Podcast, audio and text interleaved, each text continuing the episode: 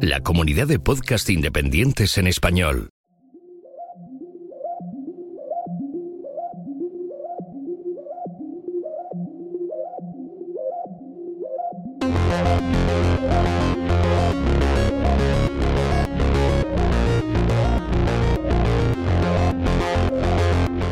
Bienvenidos a Café Swift. El podcast donde hablamos del lenguaje de programación Swift de Apple. Solo no. Hablamos de programación De herramientas para desarrolladores, y de distintas experiencias, pero siempre desde el punto de vista de desarrolladores en entornos Apple y del lenguaje Swift. y esos desarrolladores somos Arturo Rivas. Y Julio César Fernández. ¡Comenzamos!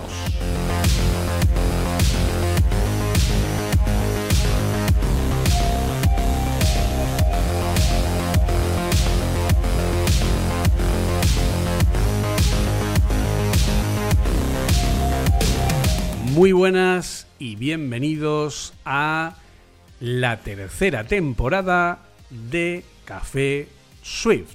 ¡Bravo! ¡Yujú! Aquí, editor, ponga efectos de sonido. ¡Guapo!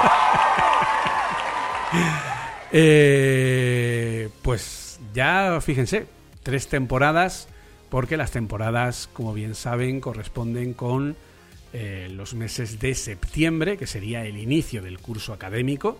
Entonces, bueno, pues es lo que se ha, eh, lo que se ha notado, ¿no? A nivel general en todos los podcasts, al menos en la red Qonda, a la que pertenecemos. Y bueno, pues aquí estamos. ¿Qué tal, Arturo? ¿Qué tal esta tercera temporada? ¿Cómo lo ves? Pues muy bien, tengo muchas ganas porque a mí volver a la rutina no, no siempre tiene que ser algo malo, porque la verdad es que he conseguido que mi rutina que mi rutina me guste, así que tengo tengo un montón de ganas y ya de esta tercera temporada, que nos lo iba que nos lo iba a decir, la verdad. A ver, intentaremos como propósito, ¿no? El pues tener más lograr esa periodicidad que siempre queremos, pero pero nunca logramos porque está visto que contenido no nos falta, ¿verdad? No, contenido no, no falta y nos siguen dando mucho trabajo. Pero sí, vamos a intentar, en cierta forma, poder grabar al menos cada dos, tres semanas, más o menos. Ahora, eh, como ya te comenté el otro día, hemos eh, suspendido por tema de, de mi otro, de mi co-host, eh, Oliver Navani, hemos suspendido Nevecanaser temporalmente, por lo que eso, pues al final, a pesar de que va a suponer un tiempo sin, sin que al final pues es una pena también, porque era un podcast que gustaba mucho, pero bueno, eh, en algún momento Oliver le volverá a subirse a la nave pues, eh, pues bueno, eso también me da más tiempo pues para poder tener más regularidad, porque la verdad que el contenido que hacemos aquí es un contenido que es muy hardcore para desarrolladores, ¿no? Y de hecho, eh, la verdad que desde aquí quiero saludar a toda la gente que nos escucha y que nos sigue por LinkedIn, por LinkedIn, que se diría bien dicho. Solo en España somos los que decimos LinkedIn, porque en realidad es LinkedIn. Y que la verdad que son muchos los que nos eh, conocen y tal, e incluso tú, como ya comentaste eh, una vez, hasta, hasta te reconocen en las entrevistas, ¿no? Efectivamente. Sí, sí, sí. Que te dicen, "Oye, tú eres de Café Suite, ¿no? Me ha entrevistado un una persona famosa. No, la verdad es que, a ver, para ser un, algo tan de nicho, la verdad es que los números son, muy buenos. Sí, la verdad es que sí, por eso hay que agradecer a todo el mundo que esté, que esté ahí y que nos siga semana a semana, quincena a quincena, que es cuando lo que vamos a intentar seguir a este respecto. Y sin más, pues lo que vamos a hacer es irnos a, eh, bueno, pues al primer bloque, que como ya sabemos siempre, es el de qué hemos estado haciendo.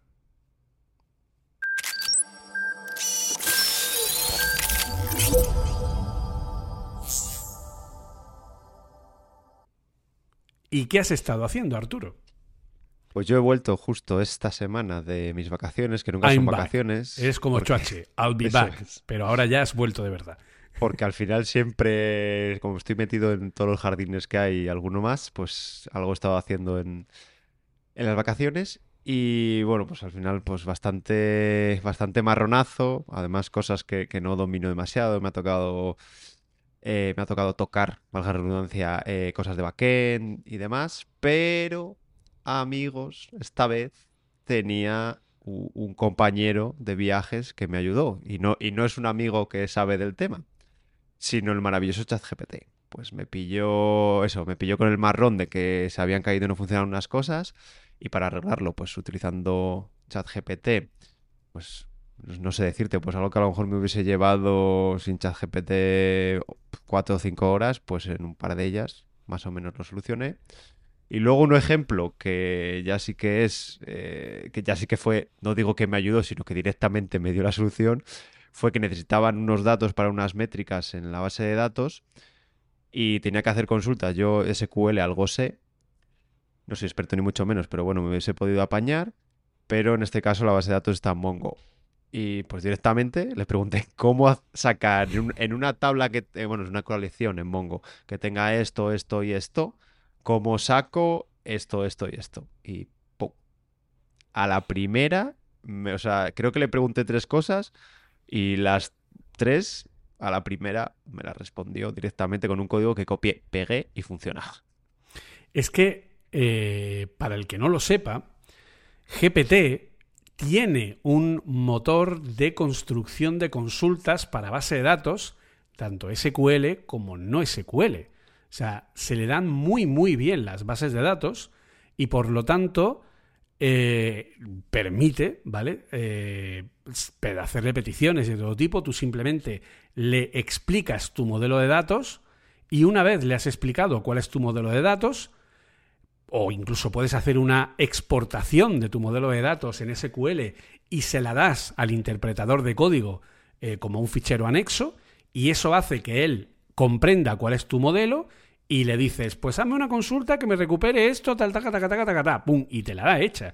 Y es buenísimo haciendo eso. Pero yo no, no lo o sea, dije, ya, ya no sabía qué hacer, ya me estaba volviendo un poco loco. Y dije, pues voy a probar esto y, y alucinado. Y ahora, ahora luego me sentía con superpoderes, decía, pedirme más, pedirme más cosas, lo que queráis. ¿Qué, qué métrica queréis? Lo que queráis. Os, os doy lo que me Ahí, pidáis. Jarvis, dame una nueva métrica para hacer el... sí, señor Stark. Sí, sí, la verdad es que, que me salvó, me salvó el culo bastante. Madre mía, pues yo es algo Y- que, que recomiendo a todo el mundo. Eh, el uso de ChatGPT eh, yo creo que es algo que deberíamos plantearnos, eh, pero vamos, sí o sí, ¿de acuerdo? Sí o sí, pues porque, eh, a ver, que sí, que está entrenado hasta finales de 2021 y hay parte de las APIs que no conoce y tal, pero es que con ChatGPT tienes WebPilot, entonces le puedes dar una fuente de información externa de una página web y él la interpreta y te da lo que sea. Incluso le puedes explicar, ¿vale? Yo hice una prueba, precisamente hablando de arquitectura, de lo que hemos hablado hoy, en la que le pedí, ¿vale? Porque quería sentar un poco los conceptos, ¿vale? Porque yo hago clean architecture, ¿vale? Que luego hablaremos de ello. Pero este clean architecture que yo aplico es el Julio architecture, ¿vale? O sea, es el que a mí me han dado a entender porque es así. Pero luego, cuando yo he ido viendo eh, los distintos componentes que yo utilizo, es cuando yo me he dado cuenta de decir, ah, esto se parece mucho a lo que llaman clean architecture, ¿de acuerdo? Entonces, lo que quería hacer era vestir mi arquitectura de la clean architecture real, ¿de acuerdo? Entonces le pedí a ChatGPT que me explicara cómo es esa clean architecture, qué componentes tiene, cómo se llama, etcétera. Y entonces, pues él me explicó que, eh, bueno, pues el concepto de los iteradores y el concepto de varios elementos distintos, ¿vale? Entonces, cuando yo, eh, cuando yo lo que hice fue preguntarle o que me explicara eso, ¿vale? Le dije cómo podía aplicar ese concepto de Clean Architecture a SwiftUI y sobre SwiftUI en Combine, que está entrenado con la versión 3 de SwiftUI, me dio la solución en base a como yo lo hago normalmente. Es cierto que lo llamó de otra manera, lo estructuró mínimamente distinto, pero bueno, ya más o menos lo tenía puesto. Pero claro, no tiene nada que ver con lo que es el observable. Entonces, yo le expliqué a ChatGPT cómo era, o sea, cómo es la nueva base de arquitectura con observable.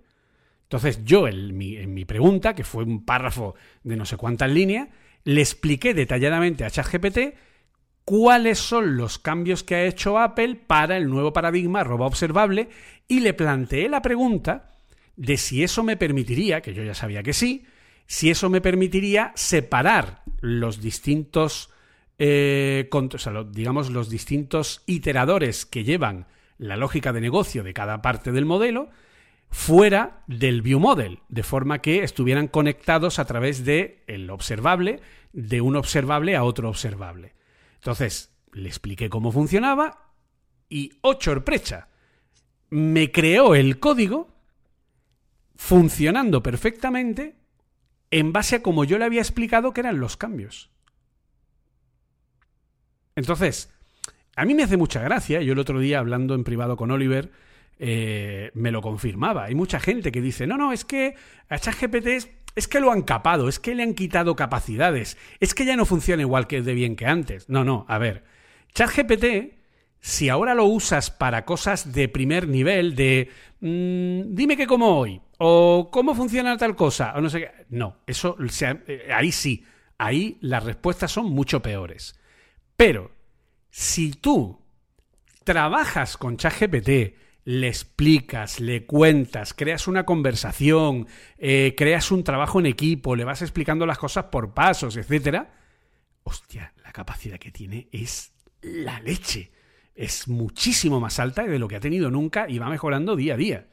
¿Vale? O sea que la verdad que es una cosa eh, bastante, bastante impresionante. Pues sí, la verdad es que, es que ha sido un salto ¿Cuándo salió? Ya era. Bueno, fue a principios de año. Bueno, empezó a finales del año pasado, pero bueno, el boom fue por febrero, marzo, por ahí. Que es que está ahí a la vuelta de la esquina. y además, eh, la cosa es que ahora al hacerlo público, una de las cosas buenas que tiene es que todo el mundo que lo está usando está reforzando el entrenamiento.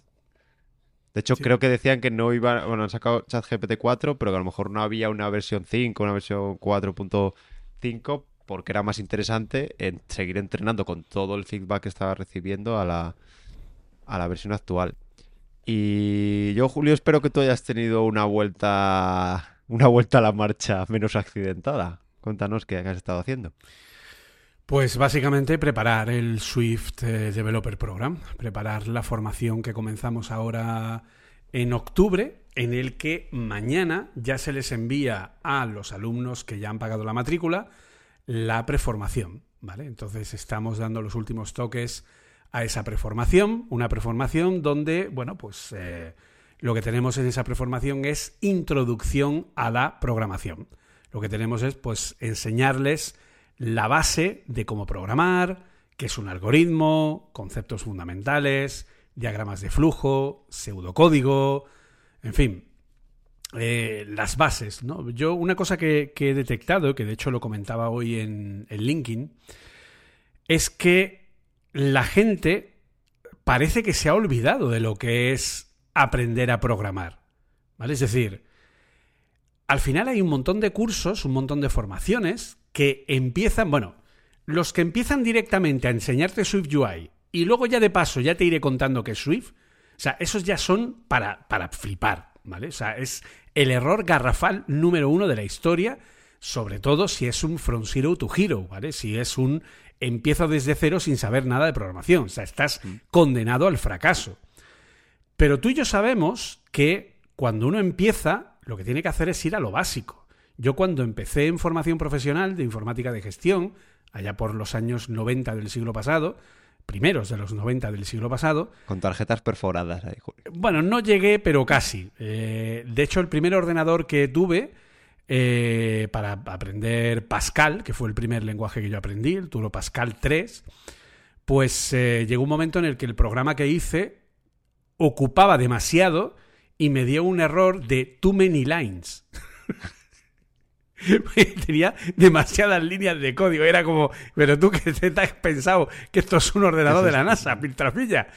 porque era un, un ordenador 8088 de Intel con disco de 3, con disco de 5 y cuarto de 360K y monitor de fósforo verde. Ese era el ordenador que teníamos a primeros de los 90 en el, en el instituto donde yo estudié, que fue el Instituto Zaidín Vergeles en Granada. ¿Vale? Ahí fue donde estudié eh, formación a ver, ahí profesional. tenías que estudiar las bases porque había poco más encima de las bases.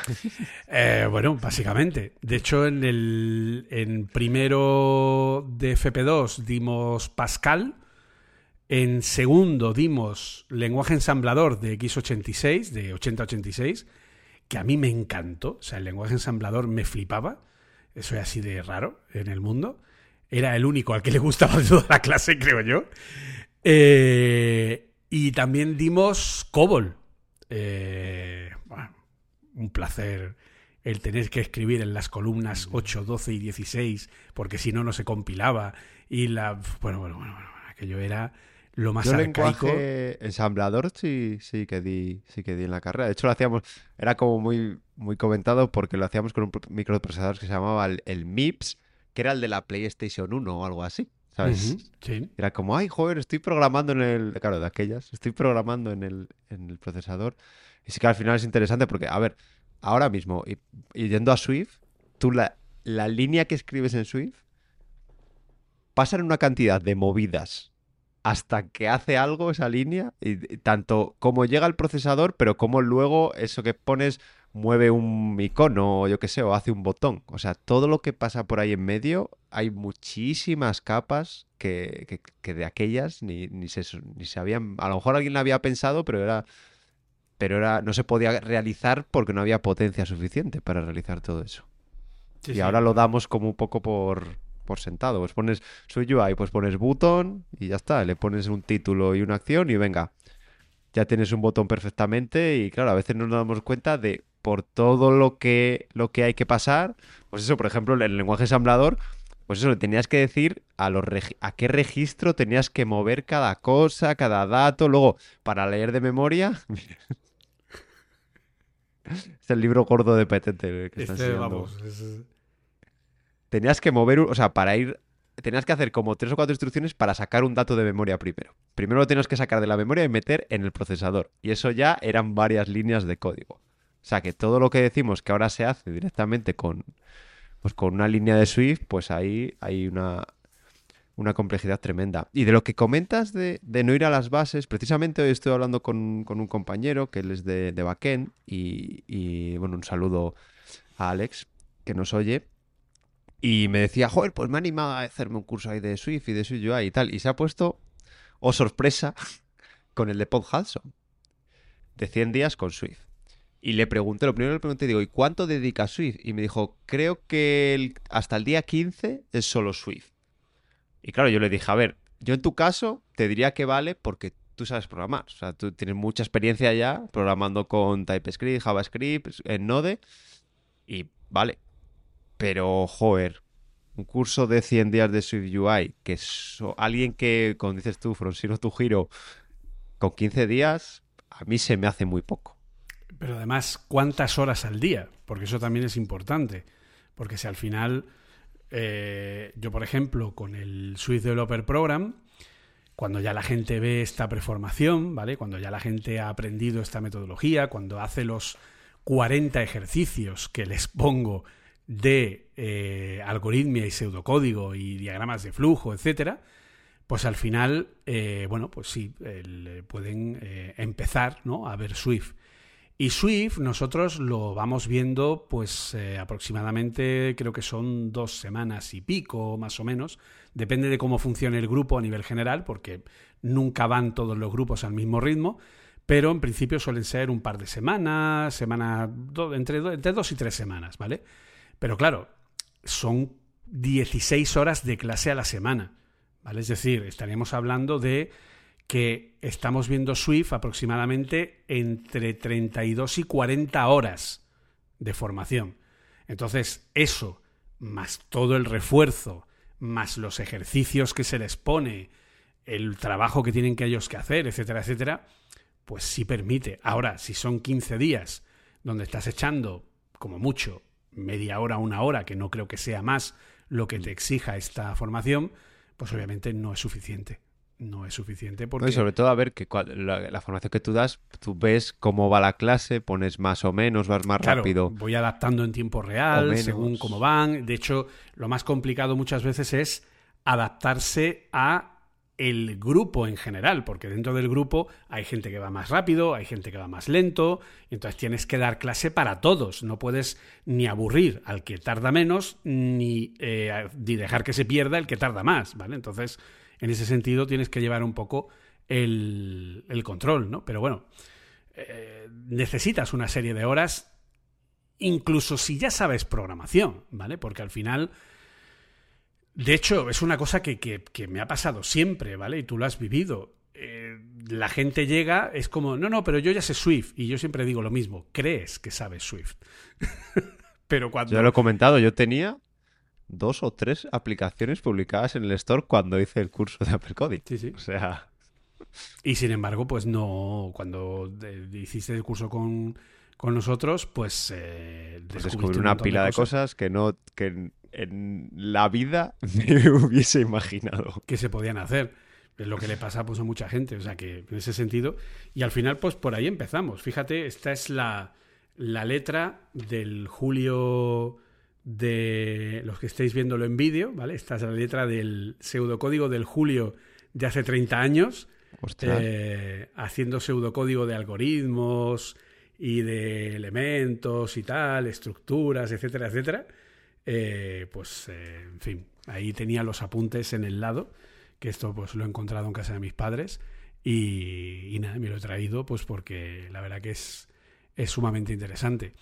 Y como digo, pues es, el comienzo, ¿no? Y de hecho incluso esta tarde he terminado de editar eh, un elemento que se ha metido nuevo, que es el tema de un glosario de términos, ¿vale? Es decir, que eh, que se coja y que se expliquen términos que en muchas ocasiones no están tan claros. Esto es algo que nos han pedido los propios alumnos y que se ha incorporado a la formación, ¿vale? La gente del, del propio bootcamp nos dijo, oye, es que son un montón de términos que se hablan, que si API REST, que si eh, el HTTP, que si el no sé qué, que si, en fin, un montón de cosas que, que, que si el lado servidor, que si no sé qué, son cosas que, que claro, nosotros damos por hecho que, que, es algo que ya conocemos, pero no todo el mundo tiene por qué conocer esos conceptos, ¿no? O un SOC, ¿no? Un System on a Chip, cosas así, ¿no? Entonces, pues hemos hecho ahí un, un glosario de términos que al final, pues es una hora y pico de, de, de vídeo preproducido. Eh, pues para que tengan también esos conceptos y que no se les escapen, ¿no? Entonces, bueno, pues la verdad que, que bueno, pues es un poco lo que hemos estado liados en estos días básicamente. A ver, yo, yo es que lo he dicho mil veces, pero es que la verdad, lo estáis oyendo, lo está diciendo Julio. La preparación que lleva, porque hay gente que dará cursos de, de Swift, de Swift, de Swift UI, de UIKey, de, de lo que quieras, pero ya te digo que actualizado a justo lo último que acaba de salir. O sea, que, que Julio se ha estado pegando con la beta y ahora, ahora nos contará los desvelos que le ha dado eh, con las nuevas betas y con las que ya no solo la beta de los sistemas, pero como sabéis, hay las digamos, las cosas de programación y las APIs también están en beta, ¿vale? Y van cambiando durante, cuando, desde que lo presentan en, en junio hasta que sale definitivamente en septiembre, van cambiando. Pues no solo se contenta con eso Julio, sino que eso coge, recoge feedback todos los años. Mira, pues este año un glosario de, de términos. La verdad es que eso sí que, sí que está bien, sobre todo en, en este mundo que por suerte o por desgracia, pues eso, cada año viene Apple el primera, segunda semana de, de junio y dice, ¿os acordáis del año pasado? Pues mira, la mitad ya, la mitad o la tenéis que saber también para soportar versiones anteriores, pero mira, aquí tenéis todo esto nuevo, que es lo que recomendamos usar. Pues sí, de hecho, incluso, eh, que de hecho te lo, te, acuérdate que te lo envié el otro día, eh, con el, el la, la, nueva animación que he hecho para las para explicar la arquitectura nueva de observable y tal y cual, que ha actualizado el tema de Swift UI, pues para ahora, para esta formación, entonces pues ya está actualizado eh, con cómo funciona en iOS 17, los cambios que tiene con respecto a 16, el, cómo se conectan las distintas partes, etcétera. Al final, la introducción a SwiftUI son más de 100 slides dentro del Keynote para explicar todo eso. O sea que... De, dónde, ¿De dónde salimos y a dónde llegamos? Sí, sí, totalmente. O sea, y además esos slides ya están actualizados con el hash preview de Scode 15, eh, con el código actualizado con todo lo nuevo. O sea que en ese sentido, pues, en fin, llevamos todo el verano.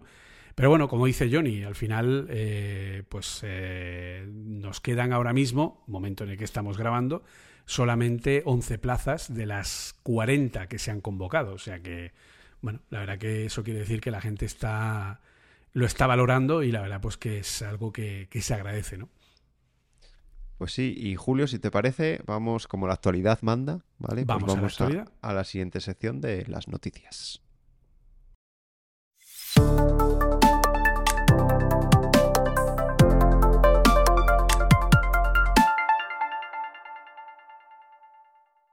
Y claro, en las fechas que estamos no podemos dejar pasar ni mucho menos por lo que está allá a las puertas, porque ya sabemos la fecha de presenta, bueno, de la keynote de Apple de septiembre, donde obviamente pues se presenta seguro el iPhone, luego ya prácticamente seguro el Apple Watch. Wonderlast.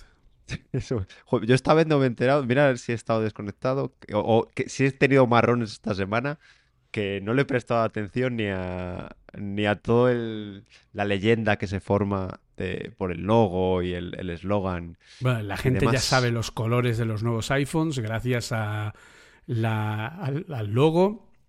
Aparte ya se da por hecho de que eh, es una alegoría de el chasquido de Thanos por ese por ese polvillo así, no sé qué, porque lo que ha hecho es dar un chasquido para que desaparezca el Lightning y entre USB-C y, luego también se los colores y tal. Eh, a mí si me preguntan por el logo digo, dejar las drogas que son malas. Las drogas son malas. Abusar de las drogas no es bueno. Un poquito de vez en cuando. mi hijo no. Mi hijo drogas no. Un porrito de vez en cuando. No pues abuse. y cada vez, cada vez peor, ¿eh? Es que, o sea, no hace más que empeorar. Que nota que no, hace más que empeorar. pero, pero sacando noticias. Noticias en medios serios. De no, no, es que el color de tal indica que habrá un ya, se filtran los colores azulado mentolado de tono metálico aclarado de... Madre mía. Yo solo tengo una duda, Julio. Bueno, tengo varias, pero si quieres, y además me gusta hablar contigo porque, joder, de eso sabes y seguramente que tengamos el, el mega análisis donde nos lo aclararás, porque yo, eh, y de hecho, eh, antes cuando estábamos en el, cuando entramos en directo, estuvimos hablando de ello, que el, por ejemplo, el procesador A16, pues uno de los problemas que tiene es que tiene muchos componentes, pero como no llegó esa arquitectura de 3 nanómetros, pues no es suficientemente eficiente, por decirlo de alguna manera, y genera mucho calor. Y el problema este del battery gate, vamos a llamarle, mira, ya está, battery gate, de que los iPhone 14 Pro, sí, porque los, los 14 normal llevan el chip del año pasado, eh, se han calentado mucho, con lo cual ya tienen, pues el mío, por ejemplo, tenía, el tuyo tenía un 93, lo que dijiste, el mío tiene un 90%, que es mucho, ¿vale? Para lo que Mucha degradación para un año, sí. Apple. Entonces mi pregunta es, sabiendo o casi confirmando que el eh, A17 tendrá esos 3 nanómetros, yo, mi deseo es que me da igual la potencia.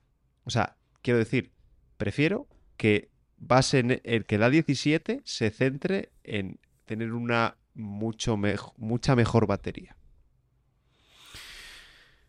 A ver. No sé cuán equivocado estoy. Probablemente mucho, pero... Eh, la nueva arquitectura de 3 nanómetros de los A17 va a representar una mejora de la eficiencia energética de, según datos filtrados de la línea de producción de los chips de 3 nanómetros, del proceso de fabricación de 3 nanómetros, parte filtrados, parte datos hechos públicos por la propia TSMC, puede llegar a mejorar hasta un 30% la eficiencia energética.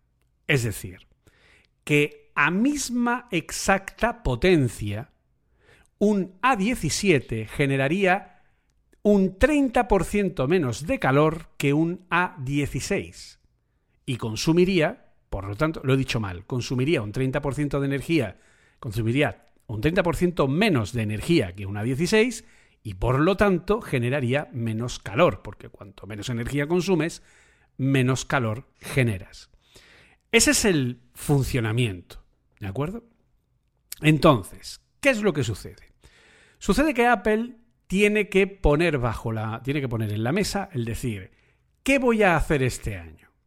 ¿Voy a aprovechar esa mejora de eficiencia energética y voy a dejar el A17 con la misma potencia que tiene el A16 a nivel de reloj, a nivel de gigahercios y a nivel de núcleos, ¿vale? porque el problema es ponerle más núcleos o ponerle más transistores a cada núcleo para que el mismo núcleo, claro, alguno puede decir, no, es que el A16 tiene los mismos núcleos que un A15, sí, pero la cantidad de microtransistores que tiene un A16 es más y por lo tanto a mismos núcleos va más rápido, aparte de que va a más gigahercios. Entonces, si cada núcleo tiene más componentes o le ponen algún núcleo más, que es lo que han hecho con los M2, los M2 son eh, iguales, tienen el mismo sistema de fabricación que los M1, me refiero en 5 nanómetros, solo que el M2 tiene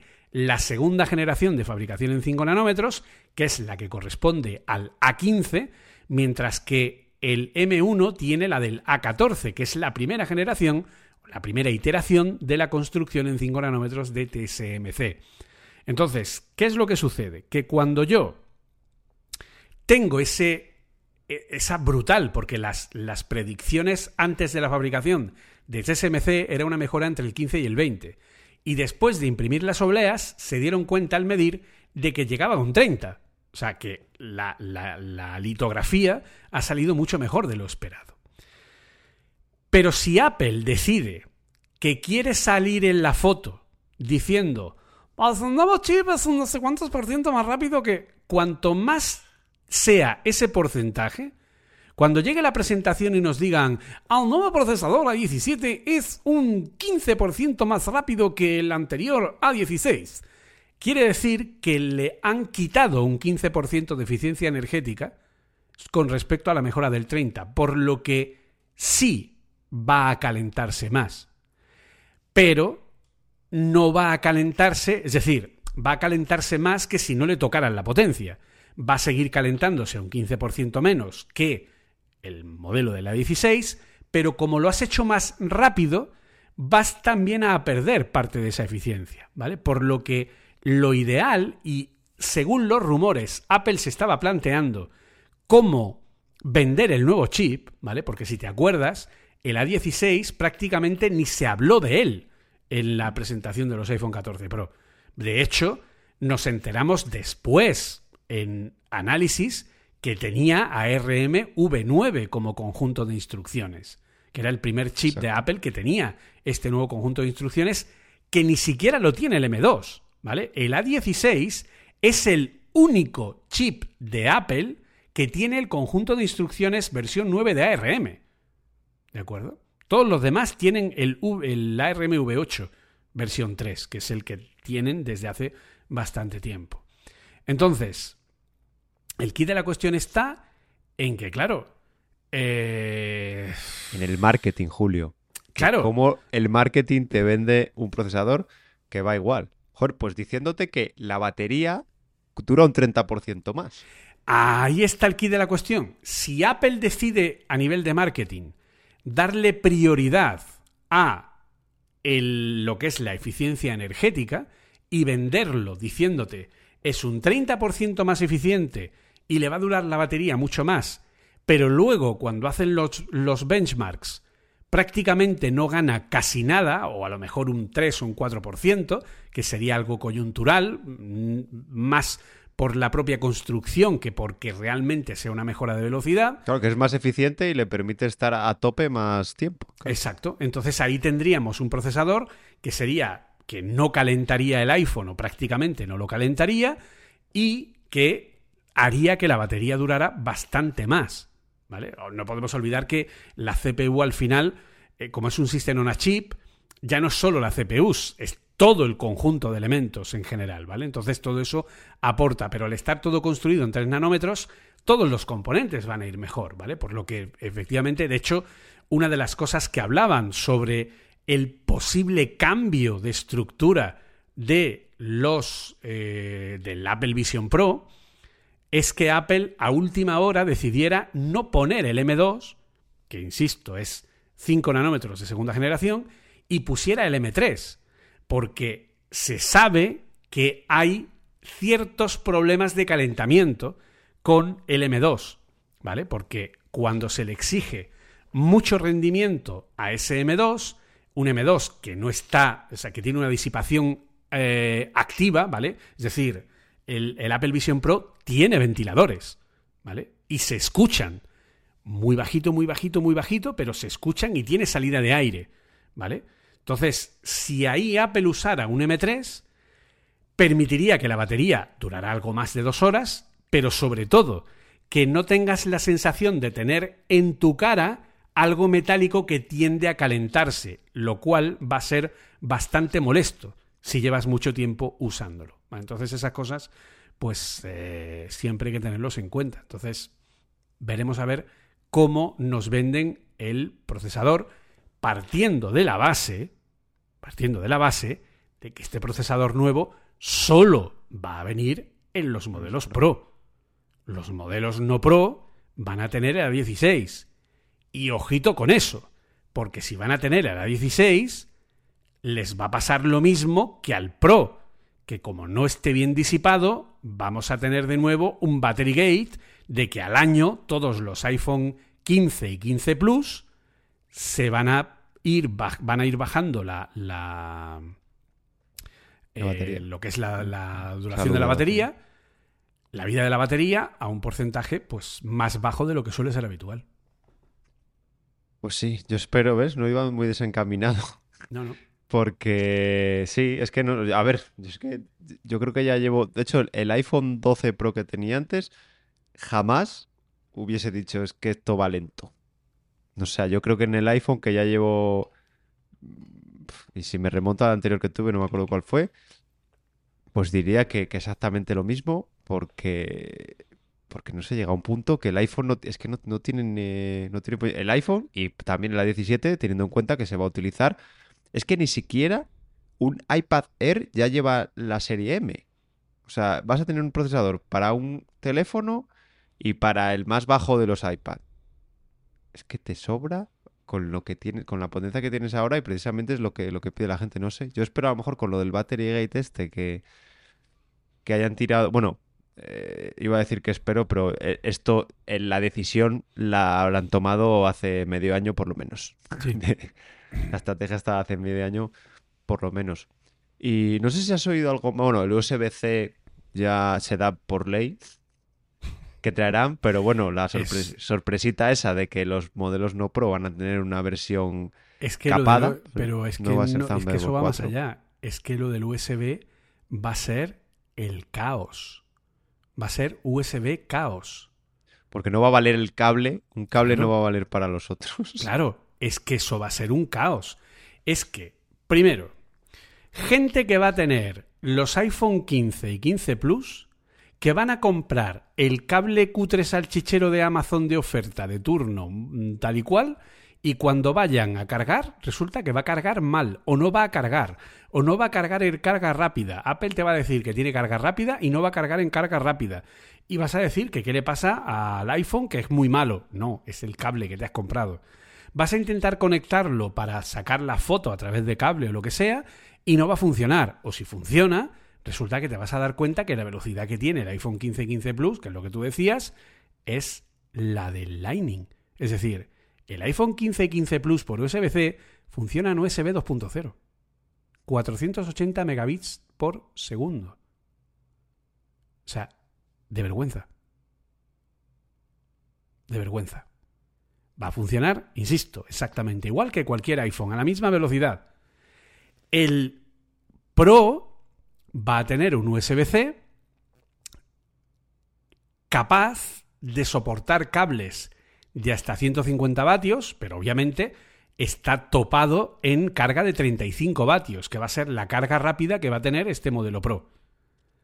Pero no solo eso, es que la coña aquí es que te vas a comprar un cable porque resulta que el Pro es Thunderbolt 4 USB 4.0, generación 2, topado en 20 gigabits segundo. ¿Vale? USB 4 Thunderbolt 4 llega a 40 gigas, pero Apple lo ha topado a la mitad. ¿Vale? ¿Por qué? Porque en un dispositivo móvil tener una tasa de transferencia con un cable de 40 gigas, primero, el cable te vale una pasta, porque no te sirve el cable de oferta de Amazon, te tiene que gastar como mínimo 60 o 70 pavos en el cable, ¿vale? Para que tenga ese ancho de banda y soporte esa cantidad de electricidad dentro del cable, pero transmitir con un móvil que no tiene disipación activa más de 20 gigabits es una locura, porque te fundes el móvil, ¿vale? Porque a más datos en el mismo espacio de tiempo, por la misma salida, más calor generas y la entrada se puede petar. ¿De acuerdo? Que esto es algo que la gente no, no, no, no, no, no conoce técnicamente. Entonces, la gente se va a comprar el cable baratejo de Amazon de 10 o 15 pavos o 20 y no le va a servir. Y de pronto le va a ir lento, o no le va a transmitir, o se le va a cortar, o no va a detectar el iPhone cuando lo conecte, o no va a cargar, o va a cargar en carga lenta y no va a funcionar con la rápida. Porque USB-C es el cajón desastre. USB-C es un conector universal donde entra todo puñetero protocolo del mundo. Desde el protocolo antiguo del mundo de la historia, de cuando iban los unos y ceros por tambores, hasta el Thunderbolt 4. Y la gente la va a montar, pero fina fila. O sea, se va a liar una que no somos conscientes. Sí, sí, sí, está claro. O sea, por un lado, vale, lo del USB te lo compro. Pues es un carajal de tres pares de narices. Pero por otro lado, Apple poniendo distinto, o sea, haciendo esas distinciones entre el estándar, haciendo esas distinciones entre, entre un modelo y otro, pues todavía lo va, lo va a enrevesar un poco más. La verdad, va a ser, va a ser gracioso cuando, cuando lo presenten a ver cómo, cómo lo logran vender, porque, porque algo tendrán que decir.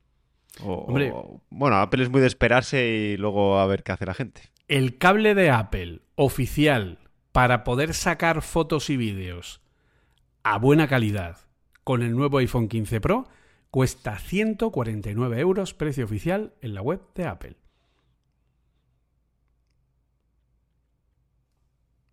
Es lo que, es. Sí, que sí, que no, que no, es, moco, que no es moco de pavo. Y bueno, ¿cuál ha sido tú? Porque tú sí has probado las betas de... que lo has, lo has montado en el iPad, ¿no? Creo.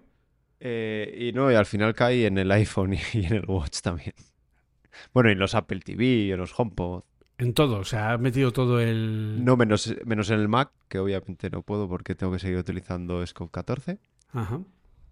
Que, de hecho, es algo que no entiendo, porque las versiones finales, tú ahora actualizas y siempre te puedes bajar luego el Scope 14. Y ya pasó el año pasado. El año pasado Scope 13 dejó de funcionar en Ventura desde la primera beta. Hay un truco, ¿vale? Hay un truco del almendruco que por ahí no sé qué y puedes seguir ejecutándolo, ¿vale? Pero no, no está como me, gano, como me gano el pan con ello, pues dije, no, mira. Básicamente. Aquí no. ¿Cuál ha sido tu experiencia con las, con las betas? Había montado todo, salvo el, salvo el Mac, que es el que me ha de comer. Y bien, mi sensación es que no hay muchas novedades, digamos, de, pues eso, pues eso, de novedades en general. Pero sí que noto como, o sea, toda la interfaz y los, los cambios de interfaz del Apple Watch me gustan muchísimo. O sea, le han dado como un aire, un aire nuevo que hace que sea, no sé cómo decirlo, más dinámico. ¿Vale? Porque tiene como más color las aplicaciones, ya dejan de ese negro y, y luego lo demás de la interfaz en blanco, en otro color, pero siempre el fondo negro, sino que como más vivo, no sé. Me, la verdad es que me ha gustado. Fluidez eh, va perfecto. O sea, así que no. ¿Qué, qué Sí. reloj tienes? ¿Qué series es? El del año pasado, pero el. No. eh, el bueno, es el del año pasado, pero el último que ha salido, el, el, 8, yo creo que es. Ah, vale. ¿Va o sea, por el sí, que es Sí. el, el último que hay ahora mismo a la venta. Sí. Y perfecto. Y luego el iPhone igual. El iPhone muy bien. De hecho, yo creo que lo comenté. Han cambiado. Es que lo vi en la WWDC. Han cambiado como la, las animaciones. Han cambiado el efecto de animación. Y para mí le da un aire nuevo. De hecho, a veces he cogido el, el teléfono de, eh, de mi mujer, que tampoco es muy fiable. ¿Por qué? Porque el suyo es un 15, plu- o sea, un 14 Plus y no tiene eh, el refresco de pantalla tan alto. Pero no sé, me da la sensación de que va un poco más, más trabada las animaciones. Y nada, de hecho tengo, bueno, te pasé a ti un error del App Store, nada, del layout que metieron en las últimas betas, que nada. Y bueno, y uno que tenía del centro de notificaciones, que, que al pintarse, si hay muchas notificaciones, al pintarse primero se pintan las notificaciones sin los bordes redondeados y luego se ponen bien. Que eso ya venía de iOS 16. En, en cada versión beta nueva les he mandado en la aplicación de feedback sigue pasando y otro vídeo en el que pasa. y no me hace ni puñetero caso, pero yo creo que este año de estabilidad, que es al final lo que importa, eh, muy bien. Las novedades son pocas, pero, pero la verdad es que bastante, bastante pulidas. Y en el, en el Apple TV eh, han hecho mm, el... Bueno, no he podido probar, porque mis Apple TV son, tengo dos y son muy viejos. No he podido probar el FaceTime en el Apple TV. Que eso me quedé con ganas. Y de hecho, fue una de las razones por las que instalé por las que instalé la beta, porque bueno, pues con, con la niña pequeña y tal, pues las abuelas llaman un montón y eso, pero no, no puedo probarlo. Y luego además han puesto los iconos más pequeños en la parrilla y le han dado así un, un efecto que, que está bastante chulo. Entonces, yo creo que este año, en la parte, y ahora es donde voy a preguntar a ti por lo que hay detrás, en la parte que se ve, yo este año eh, chapo. Pero Julio, cuéntanos que tú has estado en el lado oscuro. ¿Cómo está ese, ese de iOS 17, las tripas de ese iOS 17 y las nuevas APIs para desarrolladores? Pues a ver, eh, Swift UI está a un 95%, ¿vale? Es decir, tiene alguna cosita, algún ajuste que le falta por aquí y por allá, pero más o menos todo Swift UI ha funcionado bastante bien desde el comienzo de las betas. Hay que tener en cuenta que con Swift UI tenemos eh, un montón de novedades, sobre todo, por ejemplo, con respecto a las animaciones, ¿vale? Podemos utilizar animaciones con keyframes, eh, por, por fases, hacer un montón de cambios en la curva de animación de todo lo que vayamos a hacer. Es decir, hay una API completa de programación de animaciones que es una auténtica locura, ¿vale? Pero locurón. Y sobre todo más sencilla. Oh, No, es, no, es del o sea, no es del todo sencilla, ¿eh? la verdad. Que yo estuve viendo la charla y no es del todo sencilla. a ver, tienes que saber pero es más cómo... sencilla. Claro, saber. eh, Al final, si quieres hacer una, una, una curva de tiempo muy personalizada, pues te va a costar unas cuantas líneas, ¿vale? Porque tienes que hacer un keyframe en el que le digas que en el 02 vaya no sé qué, en el 03 haga no sé qué, en el 04 eh, no sé cuántas. O sea, tienes que... eh, no, es, es costoso a nivel de líneas, ¿vale? Pero si estás acostumbrado a cómo funcionan las animaciones, sobre todo con, con, con CSS, ¿vale? Con HTML5 Canvas, etcétera, eh, puedes sacarle cosas muy chulas, ¿vale? De hecho, nuestro amigo que no puede beber Coca-Cola, Mento, eh, pues eh, ha hecho cosas bastante impresionantes con, con animaciones, ¿vale? Pero el gran problema de este año se llama observable y sobre todo Swift Data, ¿vale? Pues Swift Data te compro que, que, bueno, es algo nuevo, pero observable, que es el... co- o sea, me refiero, cualquier aplicación que hagas va a tener que usar, o, o sea, puedes usar lo anterior, pero va, si quieres usar, usar observable, lo va a usar sí o sí, todas las aplicaciones. Sí. Pues observable tiene cosas raras, ¿vale? Por ejemplo, el hecho de que observable no esté conformado, que es un error que tengo reportado a Apple, con eh, Hashable, hace que los datos no puedan ser usados en un maestro detalle eh, directamente, ¿vale? Entonces, al no poder ser usado en un maestro detalle directamente, cuando inyectas la dependencia del detalle, el problema es que el dato que inyectas no es reactivo. ¿Vale? Entonces, la única forma de hacerlo reactivo es lo que te mandé el otro día, que es traértelo de un environment que viene inyectado desde la app como una dependencia y crearte sobre línea de definición dentro del view un arroba bindable de ese arroba environment. Pero ahí guarrísimo en todo el medio, ¿eh? O sea, Pero además que queda espantoso. Pues Yo- eso me lo mandaste, lo vi, dije, no puede ser. Lo, además estaba ocupado, luego lo miro. Lo volví a mirar, dijo, no, pues estoy, a ver, estoy flipando. Dijo, voy a sentarme tranquilamente y verlo. Y efectivamente. Era- Es decir, para el que tenga la duda, nosotros ahora mismo, si yo creo un observable object y genero un arroba observed object o un arroba state object, que debería de ser solo un observed object, pero bueno, en casos donde mm, tengo varias fuentes que refrescan la view y no quiero que me reinstancie el observed object, pongo el state, aunque no debería ser lo que, lo que haríamos, pero bueno, el caso es que sea observed o sea state o sea un environment object que capturo de una inyección desde el comienzo de la app, en todos los casos sabemos que esa instancia tiene la instancia normal que accede a las propiedades y la instancia que es el acceso a los bindings, es decir, el bindable, el dólar en el que yo pongo dólar VM y dentro de ahí accedo al binding de cada propiedad publish que hay dentro de ese biomodel. Pues eso ha cambiado. Eso ha cambiado. De forma que ahora, cuando yo hago un arroba state o hago un arroba environment para capturar un viewmodel que ahora es arroba observable, resulta que no tengo acceso a los bindings de esas propiedades. La única manera de hacerlo es sobre código de la view definir un arroba bindable directamente para que me genere ese dólar de acceso a los bindings de cada propiedad dentro del arroba observable. Es decir, una cosa espantosa, ¿vale? Básicamente. ¿Ok? Espantosa de ver, pero es que aunque, aunque lo sepas, porque bueno, es algo al final, es una receta que te aprendes y ya está.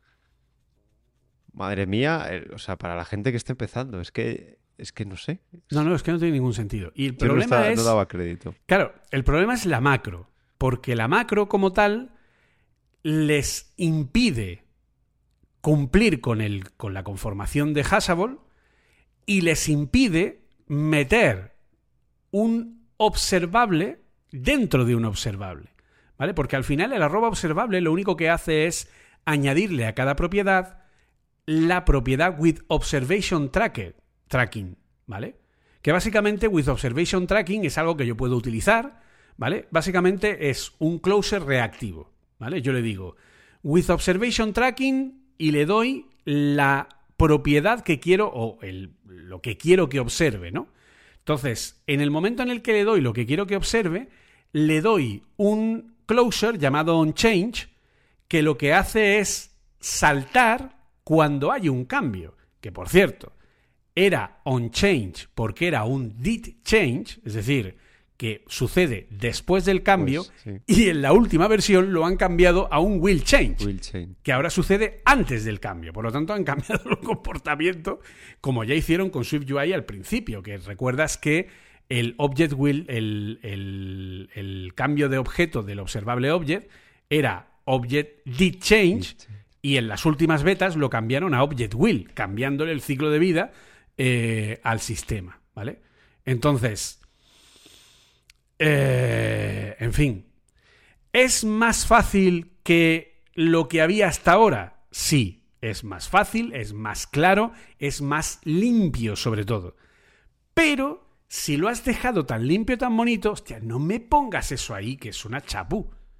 ¿Vale? O sea, ese es el key de la cuestión. ¿Está mejor que antes? Sí. Pero es como poner oro y entregártelo en un cofre de madera podrida. ¿Vale? Por ver el símil, ¿no? Eso por el lado de lo observable. Julio, es que, Julio, sigo sin creer, o sea, y, el otro día lo pensé y lo, me, lo sigo pensando. Que lo vayan a sacar así la versión final. O sea, que la RC no haya algo que diga, mira, lo hemos arreglado. Ostras, me extraña, ¿eh? Es que es muy feo. Yo les voy a poner otro, porque además todo lo que estoy subiendo lo estoy poniendo también en los foros de Apple. Para ver si alguien me hace caso con la referencia del, feedback, ¿vale? con el FB, no sé qué, no sé cuándo, a ver si alguien me hace caso, pero no me hacen caso. Entiendo que eh, deberían mm, de, tenerlo en cuenta, no lo sé. Y, y luego está el otro, que es el otro gran problema que ya hemos comentado, que es el de SwiftData. ¿vale? SwiftData, eh, la última beta ha tenido, eh, la beta 8 no, la 7, tuvo cambios que rompían el código que ya estaba hecho en SwiftData, ¿vale? En la beta 7. Conseguí arreglarlo, ¿vale? Porque el problema es que han cambiado el nombre del default executor, ¿vale? Y ahora ya no se llama default executor, sino que se llama main default executor o algo así, alguna cosa rara. Eh, pero bueno, eh, el caso es que, para que nos hagamos una idea, SwiftData a día de hoy no es capaz de funcionar en segundo plano. Aunque tú lo configures en segundo plano, aunque tú pongas un task en segundo plano, aunque esté todo configurado para que funcione en segundo plano, cuando tú pones una carga en batch de Swift Data de cientos o miles de registros, la interfaz se queda congelada. Y hasta que no acaba la carga, no vuelve. ¿Por qué? porque por algún motivo los eh, el, el, contenedor que conecta el modelo lógico con el físico está sobre el main actor, que es el único elemento que tiene el contenedor de Swift Data para controlar, y al estar sobre el main actor quiere decir que es. Eh, o sea, está protegido eh, por concurrencia contra para evitar problemas ¿no? de data race o que pueda haber varios accesos a la base de datos a la vez, ¿vale? En eso está bien hecho, pero está hecho sobre el main actor, no sobre un actor en segundo plano. Por lo que hagas, lo que hagas, todo se ejecuta en primer plano. Todo se ejecuta sobre la, sobre la UI principal. Entonces, claro, es, fatal. Entonces, lo que, esa mierda la tenía Core Data. O sea, si Core Data, si algo tenía bien, era que tú trabajabas con tu main context, que iba sobre el, sobre el hilo principal, y podías crearte 80 hilos en background, o sea, 80 pues contextos en background. Los containers de Swift Data no tiene, o sea, el único context que hay en un container de Swift Data es el main context que está además definido sobre main actor. Y ese es el que estoy convencido que está usando. Porque no hay un. o sea, tú en, en, Swift Data, sobre todo con Asina, en, perdón, en Core Data, con Asina Wait hacías un, eh, un nuevo contexto en background y listo. Y, y, de ese contexto y, trabajaba todo en segundo plano. Pues nada, con Swift Data no funciona. Entonces, además tenías como las dos abstracciones, tenías como estoy en un contexto y aparte tenías las operaciones de batch que iban directas contra la base de datos sin pasar por sin pasar por memoria, joder, no sé, es que mi teoría es que lo han hecho así porque recuerda que Swift Data al principio no era capaz de detectar cuando había cambios en segundo plano en la base de datos. Cierto, cierto, cierto, cierto. Entonces, mi teoría es. De hecho, fue mi primera prueba. Cuando eh, pude cacharrear un poco según lo presentaron. Tú creabas un contexto en segundo plano, actualizabas la base de datos y en las primeras betas no se enteraba la interfaz de que había habido una actualización y tenías que cerrar y volver a abrir la aplicación para que detectara ese update y lo reflejara eh, en la carga, ¿vale? Mi teoría es que la forma que han hecho para que la interfaz se entere de que ha habido un cambio en la base de datos es hacer que el contexto funcione en el hilo principal. Hombre, no. No me hagas eso. Muert- muerto el perro, se acabó la rabia. Claro, o sea, coño, ponme un patrón, eh, aunque sea un notification center por detrás, me da igual que comunique entre distintos hilos, pero no me hagas esa chapu, chaval. A ver, es que. es- Sí que Core Data tenía un huevo de cosas, podría ser todo lo complicado que quisiera. Era muy Objective-C. Joder, pero, o sea, me refiero a hacer eso no es. O sea, es hacerlo bien, pero y con herramientas que ya existen. Te quiero decir, no hay que crear nada súper avanzado, nuevo, que te cagas, yo qué sé. Pues como no, no hay que hacer una revolución. Es que son cosas que, que existen. O sea, un Pues- controlador de base, o sea, un, digamos, un framework de, de persistencia, lo hay en todas las plataformas de, de desarrollo de apps, en todos los lados lo hay. O sea, no sé. No sé cuál es El- problema. La beta 7 ha tenido más de 17 fix solo de Swift Data. Entre ellos, han hecho una macro de expresión, el hash predicate, para evitar tener que usar los predicados de NS predicate con eh, la construcción de los predicados, esta que tiene parte de SQL, etcétera, etcétera. Ahora los nuevos predicados son guays, pero el problema es que los hash predicate, por cómo están funcionando las macros de expresión de Swift 5.9, ¿cuál es el problema? Que hasta la beta 7 no podías poner en un predicado ni una fecha ni un UUID. No lo soportaban. Bueno, y ya, ya soporta, que también me pasó en los programas que estuve haciendo, eh, No. filtrar cuando un campo es nulo. Eh, sí, sí soporta eso. Lo que no soporta, ¿vale? Que es una cosa que te vas a partir la caja, es preguntar por propiedades de instancias. Ostras, existe. Joder. Sí, sí, sí, sí. Lo has oído bien. Si tú tienes la instancia persona y quieres preguntar por nombre es igual a persona.nombre, no puedes. Porque no es capaz de llegar a la propiedad de una instancia. Antes del predicado tienes que hacer let nombre es igual a persona.nombre y dentro del predicado poner ese let nombre que has definido arriba. Le tienes que poner un tipo estático, sí. Exacto, un tipo estático, ese es la- el nombre exacto. Eh, pues ahora va y lo casca. No sé. Es que son unas cosas. yo- es que. Una Da la impresión de que han dicho, ¡buah! Esto vamos a fliparlo, esto va a ser guay y tal. Y cuando ya se han metido en camisa de once varas y ya lo han presentado y ya han dicho todo, es cuando han dicho, hostia, pero es que no se puede hacer todo lo que hubiéramos querido. Pero es que esto parece que lo Es han que pensado. en- eso. que lo han pensado en mayo, lo han presentado en junio y no les ha dado tiempo a. Y no les es ha que, es parece eso. Yo creo que, que lo Bueno. han metido ahí con calzador en el último momento. De hecho, la beta 7 de, de Vision OS eh, dejó de funcionar con Swift Data. Ponía eh, errores conocidos. Swift Data no funciona en Vision OS SDK. Solución, usa la beta 6. Pero es que arroba observable también estuvo un tiempo sin funcionar correctamente en Vision OS. Ahora con la beta pues 8 a- han sacado la beta 3 de Vision OS eh, y entonces ahora ya sí funciona de nuevo Swift Data, etcétera. Pero, o sea, ya te digo, mm, eh, mi miedo, ¿vale? Es el que ya expresó, que lo comentamos aquí, Paul Hudson, que esto llegue la versión del 12 de septiembre y se quede a medio hacer. Y ya no lo tengamos bien hasta el año que viene. Claro, es que se va a pasar. Es que tampoco tiene sentido que en la versión 17.3 de iOS ya esté arreglado eso. Es que no tiene sentido. Pues ese es el key de la cuestión. Así que así están las cosas. Además que, que entiendo, bueno, entiendo, comprendo, se podría decir, pues esto de las prisas de la versión RC para el- los nuevos iPhone. Te lo compro. Porque es cuando esté el iPhone hay que sacar, hay que, o sea, antes de cuando vendamos el primer iPhone, pues dos semanas antes hay que tener los, el sistema operativo para enchufárselo al, a los iPhone que vamos a vender. te lo compro.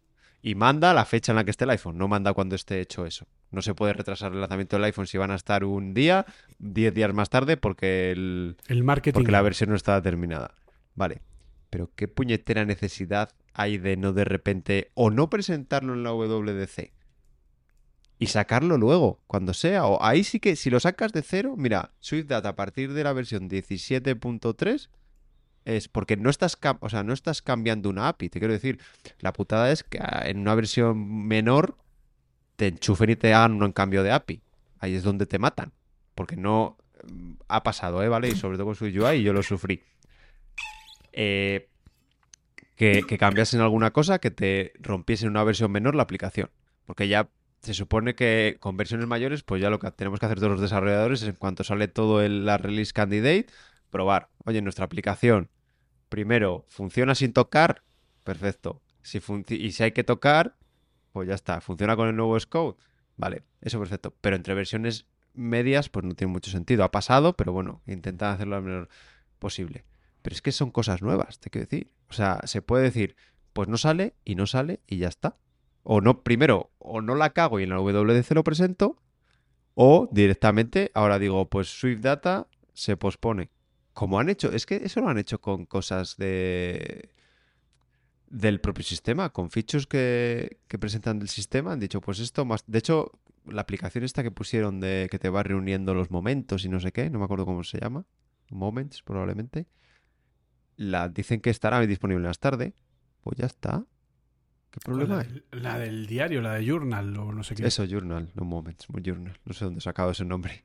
Eh, pero joder, pueden decir que también, pues Swift Data está disponible esto. En plan, vale, te voy a dar, te lo voy a poner en una versión menor, en iOS 17.3, y ya en iOS 18 te voy a hacer cuatro cambios para ya dejarlo pulido. Pero mira, en iOS 17.3 puedes ir ya cacharreando con ello en algo que ya está en producción. ¿sabes? Yo lo he pensado igualmente, pero claro, la- mi pregunta es, ¿y qué hace todo el que ya tenga hecho algo en Swift Data? No puede lanzar con, con la 17. Es que claro, es un problema. Al final, a ver, A ver, también es verdad, Julio, que es, o sea, que es, eh, son betas y es a lo que te expones. O sea, yo entiendo, sí. yo sí que, o sea, yo si tengo que tomar alguna decisión, pues si es una aplicación de un prototipo que estoy haciendo yo, pues si me lo quitan, pues ya está, pero sé que es algo que si lo quitan no me va a pasar nada, pero yo en una aplicación de producción en una empresa jamás voy a recomendar eh, hacerlo. O sea, me pondría el día que saquen la RC, me, o sea, le- sí, que confirmen que, que sale la versión, ya nos ponemos. Pero claro, te ha- hacen la putada, pues te hacen la putada a ti. Sabes que has estado todo el verano peleándote con ello. Pero también es verdad que es una beta. O sea, te A ver, decir, no Swift Data ahora mismo funciona perfecto si se cumplen los siguientes requisitos. Uno, tu aplicación es una app que arranca sin datos. Como notas, como recordatorios, como, en fin, todas estas apps de, que son de la propia Apple. Si tu app, su estado inicial es no hay datos y ahora yo, usando SwiftUI, voy metiendo datos en la base de datos, primera condición, va a funcionar perfecto. Segunda condición, que o no tengas backend, backend externo, ¿vale? O uses CloudKit. ¿De acuerdo? Para que todos los dispositivos estén secuenciados. Es decir, si tú haces una aplicación que funciona como notas, que es 100% SwiftUI, que parte de una base de datos que está vacía y que la sincronización de datos en la nube va a depender de Swift, eh, de CloudKit, eso ahora mismo funciona perfecto. Tu app con Swift Data va a ir maravillosa. ¿Cuándo se estropea? En el momento en el que tienes procesos en batch. En el momento en el que tienes procesos, en el momento en el que tienes o bien una precarga de datos cuando arranca la aplicación o cuando dependes de una API propia, no de Apple, no de CloudKit. Entonces, si tú dependes de una API propia, como es el caso del ejemplo que yo he hecho, que es una API que tiene mil y pico de empleados en una base de datos externa. Y la primera vez que arrancas, lo que hace es descargarse los mil empleados y cargarlos en la base de datos. Y tarda el simulador unos tres segundos o cuatro en hacer esa carga de mil y pico empleados. ¿Vale? Tres o cuatro segundos donde la UI está congelada e inusable. Claro, que no puedes poner un spinner. O sea, no, no, no, no, no. Si lo pones, se queda parado. El spinner no se mueve. ¿Vale? Hubo una beta donde el spinner sí se movía, pero en la última ya ni se mueve. ¿Vale? Entonces, y en el momento en el que hagas procesos en segundo plano, bueno, puedes llegar a hacer que funcione. Pero, pero, muy importante, puedes llegar a hacer que funcione si eres capaz de montarte el contenedor de trabajo en segundo plano que, hostia, ¿vale? Es decir, porque para crearte tu propio contenedor tienes que usar un protocolo, ¿vale? Es decir, en el momento en el que tú creas ese contenedor, tienes que conformarte, ¿vale? A el protocolo Model Actor. Tienes que crearte un actor conformado con el protocolo Model Actor. Y este Model Actor tiene dos propiedades obligatorias, Model Container y Model Executor. Los dos de tipo Non-Isolated LED. ¿Vale? Porque están, están no aislados del contexto del actor para poder ser usados fuera de la Await. Luego, te creas eh, una propiedad de contexto y sobre el contenedor que tú le envíes, definido a partir de la construcción del propio contenedor, ¿vale? En un model container for donde pongas los arroba model que te vayas a crear, de ahí generas el model, generas el, o sea, asocias el model container y luego creas el context de ese model container. Para luego crearte el default serial model executor, que es lo que cambiaron, porque antes se llamaba default mm, model executor y ahora se llama default serial model executor. Te creas el ejecutador del modelo serializado por defecto sobre el model context y luego ya te pones el model context. Y entonces así puede funcionar. ¿Vale? Pero, hostia, no es fácil llegar a esta solución. Para montarte tu propio elemento. Y aún así, como ya te he comentado, cuando haces un task y dentro del task tienes un try await y el try await llama una función async throws y dentro de las async throws estás haciendo operaciones de fetch y de insert,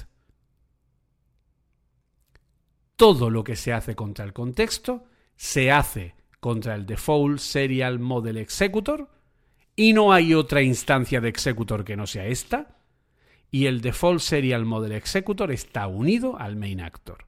Por lo que todo se va a ejecutar sobre el hilo principal, porque el propio container, cuando tú al container normal le quieres sacar, ¿vale? Si tú coges el contenedor y le quieres sacar el context, el único context que existe en los contenedores de Swift Data es el main context, que es de tipo async y que está asociado a el, está eh, obligado dentro de su, de su definición a estar ejecutado sobre el arroba main actor.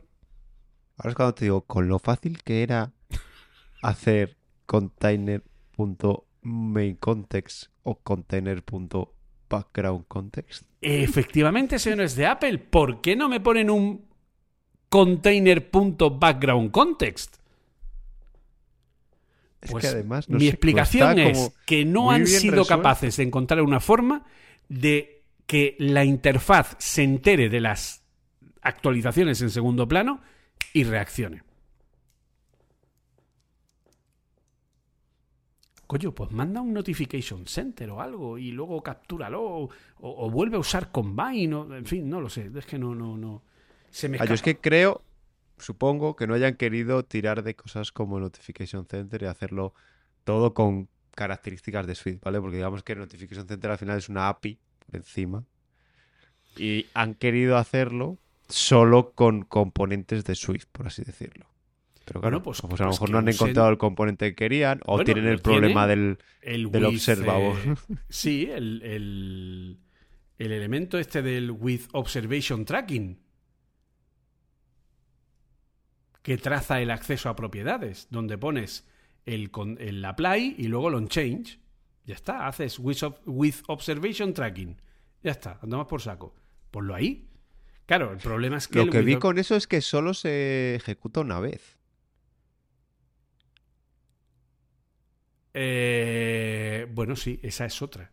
Esa es otra gorda que hay ahí, efectivamente. O sea que ahora para sintonizar, o sea, antes tú cogías con Combine, por ejemplo, cogías un publisher y cada vez que, depende del publisher, pero normalmente cada vez se, digamos que eso, que se llamaba a, un- a una función, por simplificarlo muchísimo, ¿vale? Tú te notificabas los cambios o traqueabas los cambios o hacías algo ante un cambio siempre, pero ahora no. Ahora con esto, tú si te suscribes a los cambios una vez y para casa. Eso es lo- otra cosa que no entendí, ¿eh? porque pone- estuve mirando sí Aquí pone cómo... trazado de acceso a propiedades. Y solo tiene dos propiedades. El apply, que es el closure que contiene las propiedades que quieres trazar, y el onChange, que es el closure invocado cuando el valor de una propiedad cambia. Sí, pero una, la primera vez y luego ya está. Pues claro, una de las gracias de Combine, bueno, una de las gracias que era también que siempre O tenías sea que que hacer esto un- funciona como el, como el, el- publisher de URL Session. Sí, sí, sí, sí. Una vez y ya está. O sea, antes la- el rollo de Combine es eso, que siempre tenías que tener el any, o sea, el cancelable para traquear, pero claro, porque siempre tienes que tener una referencia en memoria que esté, que esté traqueando. Pero claro, aquí como no, no sé cómo hacen el traqueo, pero no tienen algo persistente. Eso tendría que, tendría que investigarlo un poco más. Porque no es que lo, leí en un artículo de, de alguien eso que se había encontrado, no sé, pues también quería utilizar el patrón este nuevo para las el Notification Center, creo que era, o algo así, que, que llama, que puede llamar todas las veces que quiera. Y no había manera.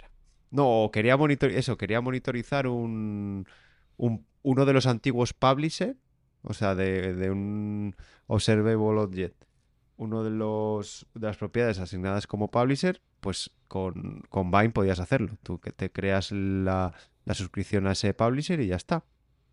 Pero aquí no. Aquí el tío decía, no, solo te lo hace una vez y luego tendrías que llamar a una... O sea, tendrías que volver a suscribirte. ¿Sabes? Ante un cambio te vuelves a suscribir para que el siguiente cambio te lo, te lo vuelva a dar.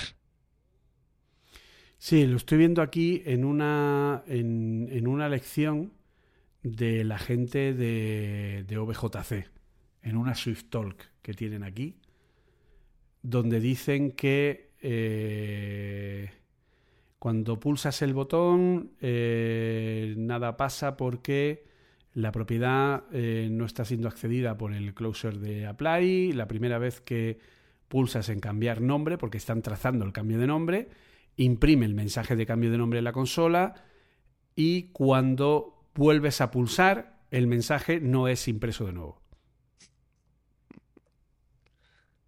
Es que es de traca, ¿eh?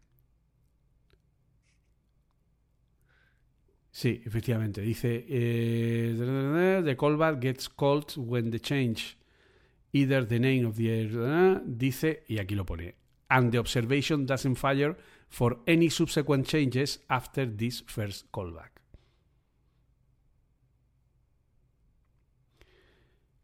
Si intentamos observar múltiples objetos, solo ejecutará una vez el closer del callback.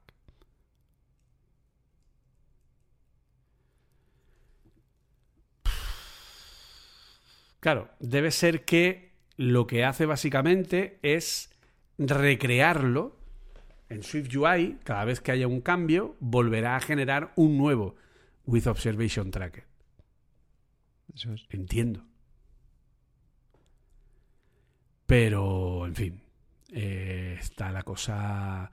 Por eso digo que no estamos hablando de, para la gente que a lo mejor esté un poco perdida, ¿vale? No estamos hablando de un cambio eh, de una beta que le falla aquí o le falla allí, o una tontería. No, no, son fallos de, arquitectura, son fallos de... de filosofía. De filosofía de la herramienta, ¿vale? De que no llega a cubrir la necesidad real de un desarrollador. De hecho, en su día, y yo fui uno de los que maté muy rápido a Combine, ¿eh? Pero a lo mejor no estaba muerto, estaba de parranda. Lo que pasa es que Apple no le ha dado más bola por pues, otras cosas. Y, porque, bueno, está como está. O sea, Combine creo que es algo que nadie le pedía, le pedía nada más, pero para según qué cosas. Por ejemplo, e, el tema este que decíamos del Notification Center. Con Async Await es un poco complicado de interpretar. Porque al final tienes que hacer un await, un for, lo tienes que meter en un for y no es tan rápido de ver, porque tú cuando vas pasando por el código ves el for await y crees que se va que va a quedar esperado, es complicado, la verdad. Y ahí, para según qué cosas, yo sigo, de hecho, y, he hablado de ello con varios desarrolladores que siguen diciendo que no, que bueno, que, que async await está muy bien y para muchas cosas, porque por ejemplo, antes hablaste del publisher de URL Session, eso sí, sí que no tenía todo lo que tenías que montar para hacer una consulta de URL Session, que al final no era tanto, ¿vale? Porque precisamente hicieron los maps, el hicieron un, un, operador de decode, que era como muy al caso de la URL session, y te lo pintaban bonito. Pero aún así era como un poco matar moscas a cañonazos, porque lo que decía antes, tenías que mantener un cancelable del estado que iba a ser una vez, y luego lo seguías manteniendo ahí, ¿sabes? Que no tenía, no tenía mucho sentido. Pero bueno, no sé, Julio, ¿cuál es la el resumen de, cómo está el estado de, de las betas el desarrollo? Pues que está, bueno, pues que cosas elementales de lo más moderno, eh, pues no está terminado al 100% en la forma en la que los desarrolladores necesitaríamos que estuviera para que fuera realmente práctico como se ha vendido que lo sería. ¿Vale? O sea, que es es un poco como, como a medio hacer. Yo este año, puesto el caso, o sea, pues, viendo cómo está, mi y yo siempre soy el que me lanzo, mi recomendación es esperar hasta las versiones. Porque es que no descarto que una 17.3 arregle muchas cosas y haga varios cambios de especificación de las APIs. Y de hecho, una de las cosas que por ahora parece que no tenemos, pero sí hay atisbos de que pueda haber, es el tema de la retrocompatibilidad. Porque las macros son retrocompatibles y de hecho Haspreview funciona desde iOS 14. Claro, es que al final es añadir código. O sea, si el código que añades no, no necesita una versión X, las APIs no necesitan una versión X, pues ya está. De hecho, arroba observable no funciona en iOS 14 porque with observation tracked es solo iOS 17. Es Swift 5, o sea, no es Swift 5.9, es iOS 17. O sea, forma parte de la SDK del iPhone. ¿Vale? Cosa que no debería ser así. Yo entiendo que el arroba observable debería estar basado en código de Swift. Si estuviera basado en código de Swift 5.9 para que fuera multiplataforma, permitiría ese tracking más allá de Apple y podría ser retrocompatible hasta iOS 14. Pero como han hecho que el With Observation Tracking sea parte de la SDK del iPhone, pues entonces, y esto podría funcionar en versiones anteriores, si utilizan pues el tema de la eh, bueno en este caso no haría falta usar el backward este el eh, cómo se llamaba el arroba back, deploy, no eh, no haría falta porque with observation tracking es una API nueva.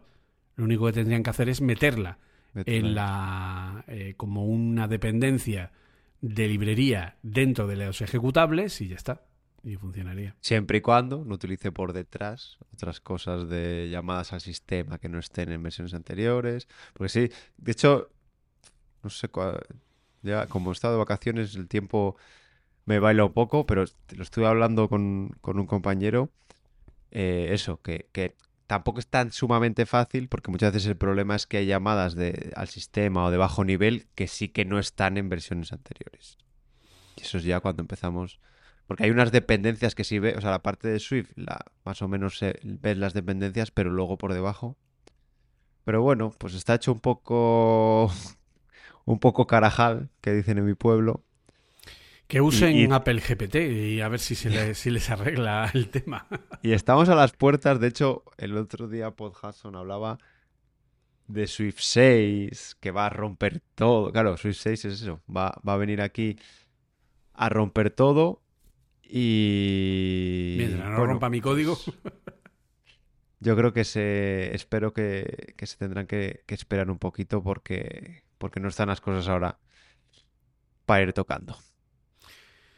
Básicamente. Pues entramos entonces, si te parece, en el bloque final, bloque principal, más que bloque final, eh, donde vamos a hablar de, pues bueno, algo que está derivado, de cierta forma, de lo que hemos estado comentando, eh, que es el tema de las arquitecturas.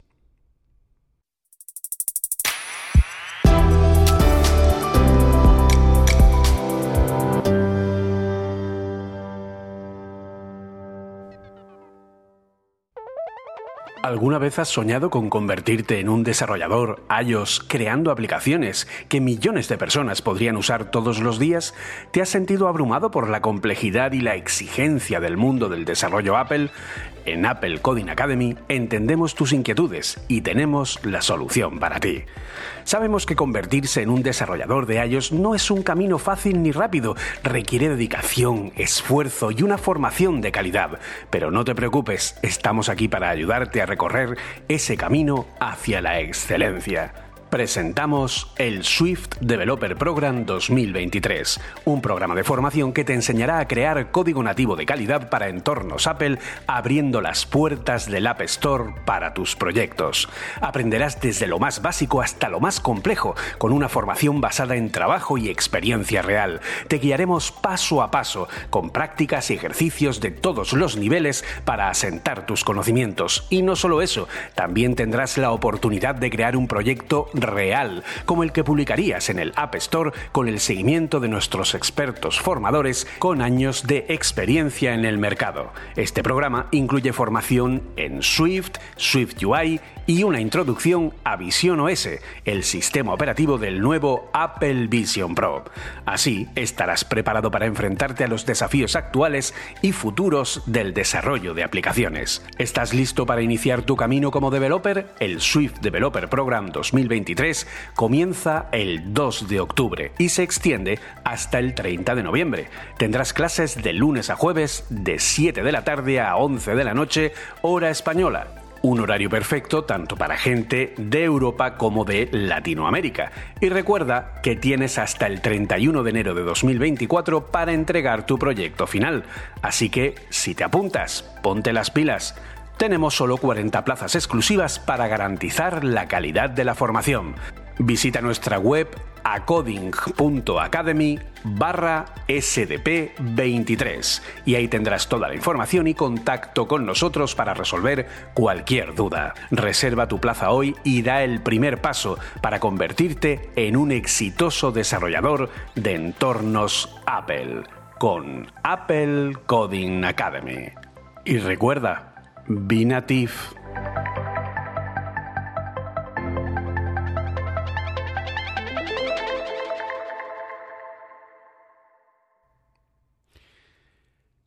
A ver, Terreno pantanoso, Julio.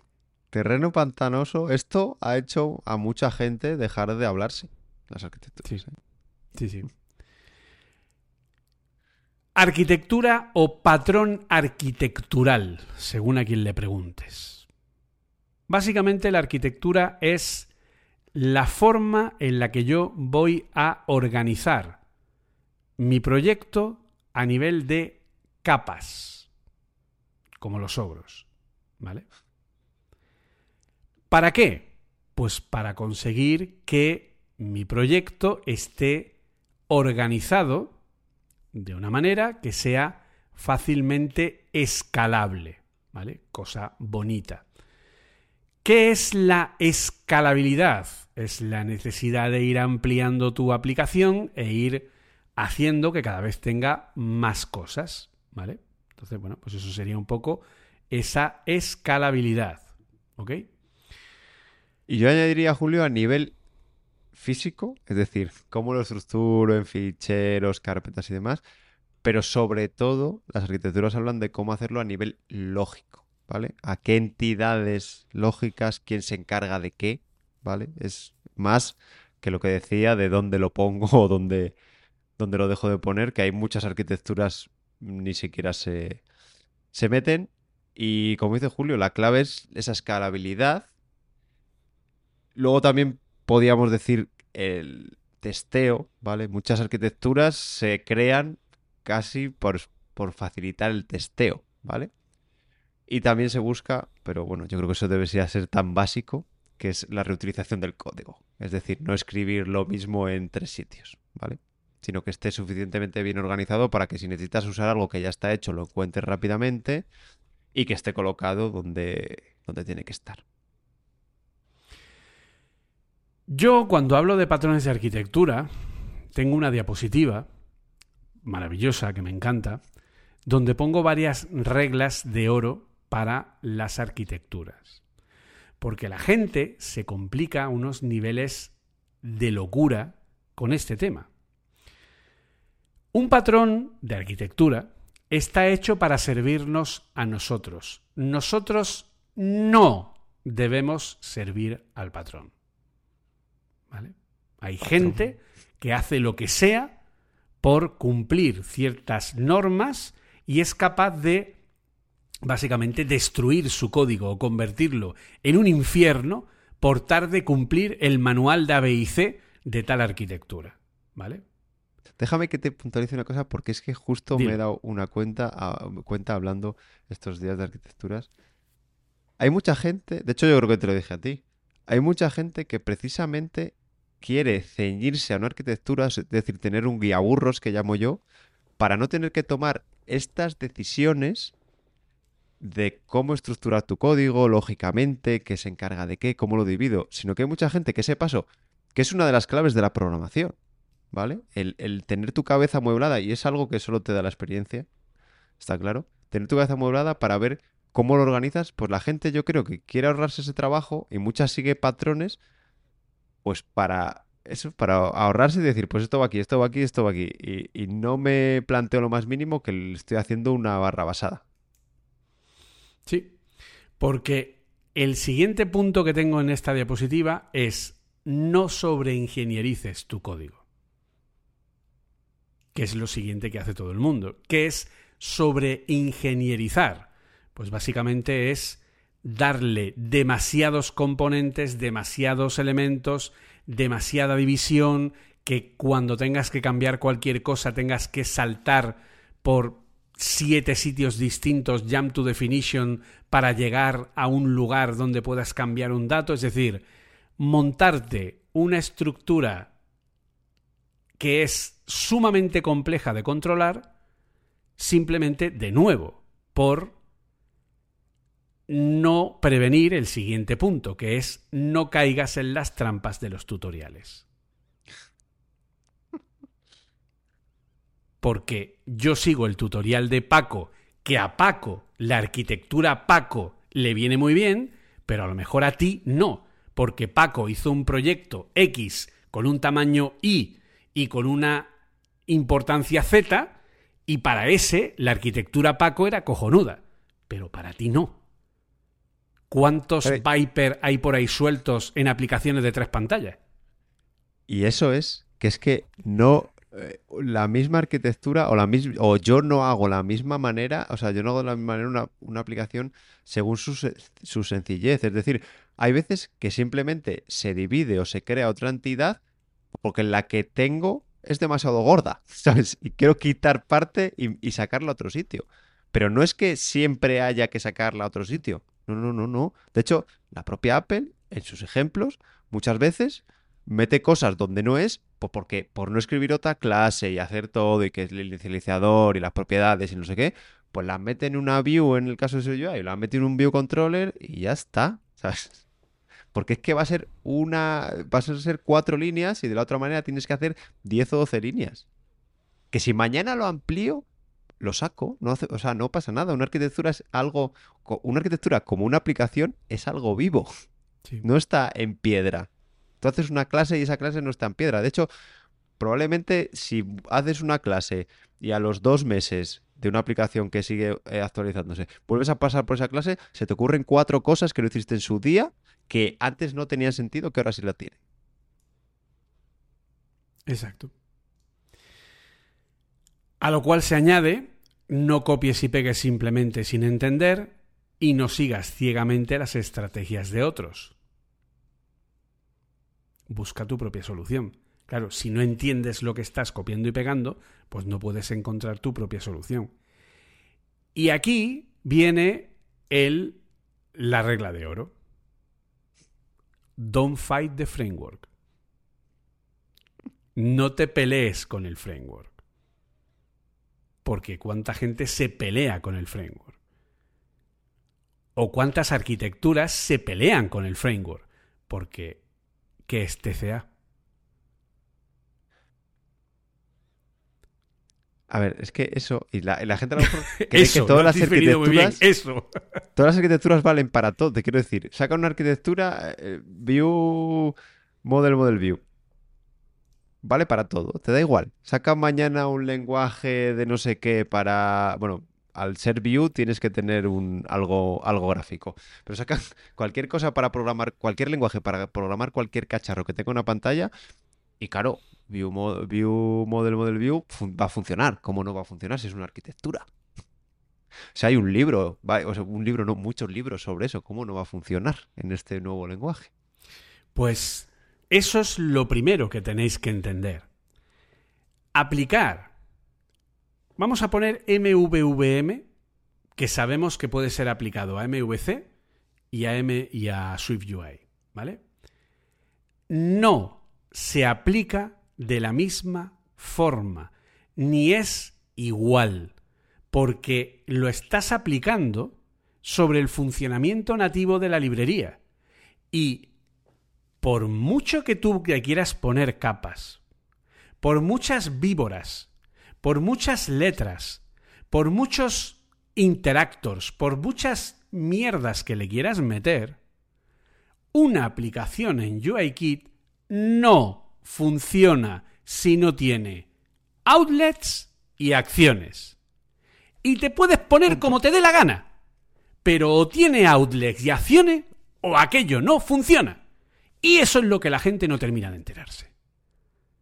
Entonces, cuando les dice que, que sí, que quieren usar Viper, Vapor, Pinky, Winky o Cancamusa, genial. Si para ti es una solución, úsalo. Pero no dejan de ser capas sobre capas, sobre capas, sobre capas, sobre capas, sobre capas de MVC. Porque UIKit funciona en MVC y no funciona si no es MVC. Y te reto a que hagas funcionar UIKit sin usar MVC, porque no lo vas a conseguir. Es así de simple. Sí, sí, sí. Pero como tú dices, corren sangre a ese respecto. A ver, es que ya te digo, lo que, que no, que, que yo creo que hay que, o sea, en el caso de UIKit, vamos a, a poner eh, un ejemplo claro. Es que es MVC. Luego por encima puedes hacerlo mejor o peor o puedes inventarte 80 capas. Y luego puedes hacer variaciones. Pues bueno, pues yo tenía, de hecho lo tenía apuntado por aquí. A ver, problema de UIKit y de su MVC. Los Massive View Controllers. ¿Vale? Tenemos este problema. Te lo compro. Pues nos podemos inventar. Yo en mi caso me invento una cosa que le llamo yo así, que le podría, seguro que hay otro que le llama de otra manera. Pues yo hago managers, models, que me ayudan a hacer esas cosas, pero lo único que hacen es quito lógica de un sitio y la paso al otro. No tiene más.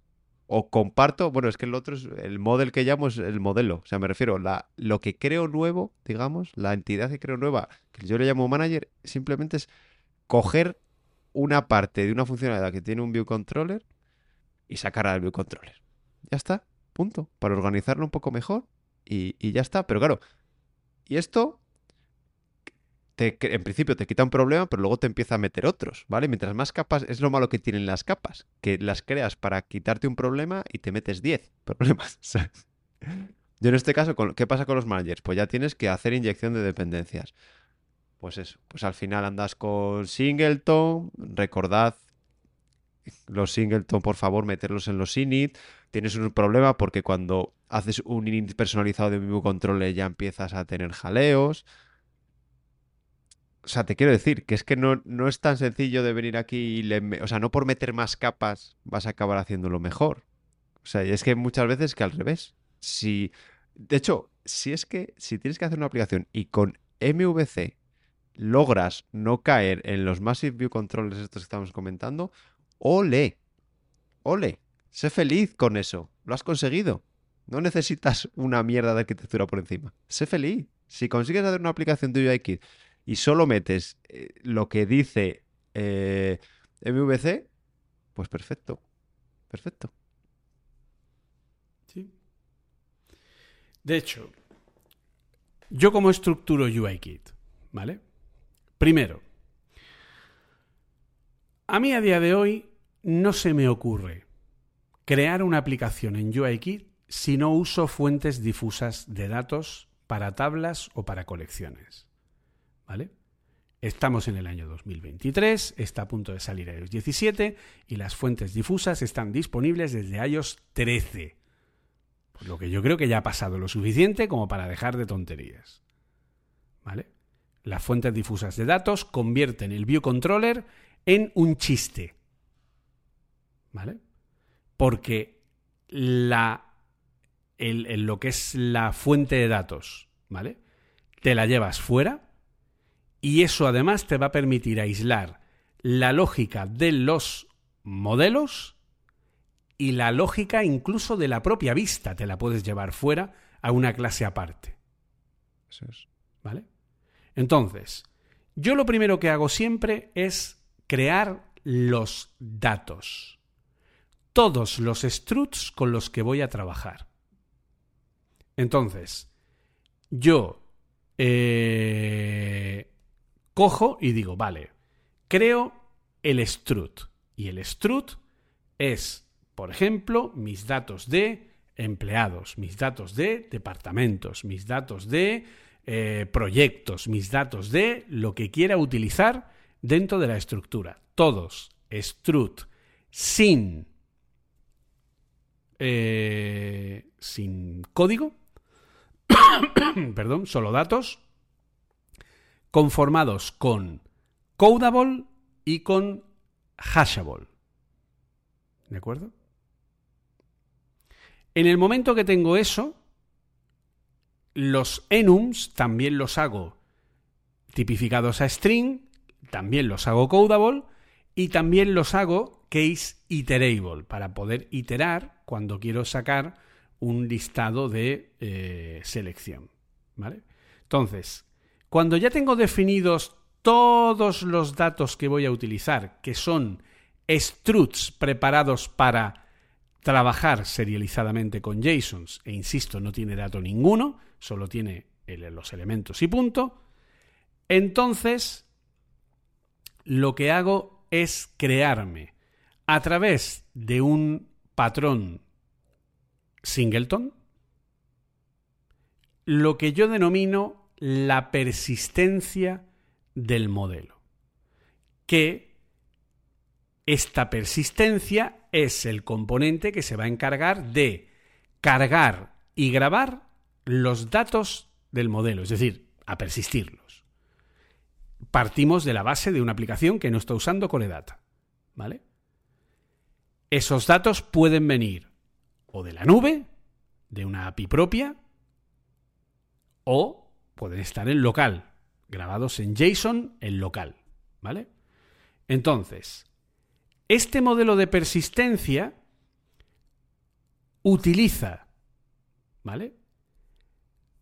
Inyección de dependencias a través de protocolos para poder tener una persistencia sobre datos de test y otra sobre datos en, eh, de producción, ¿vale?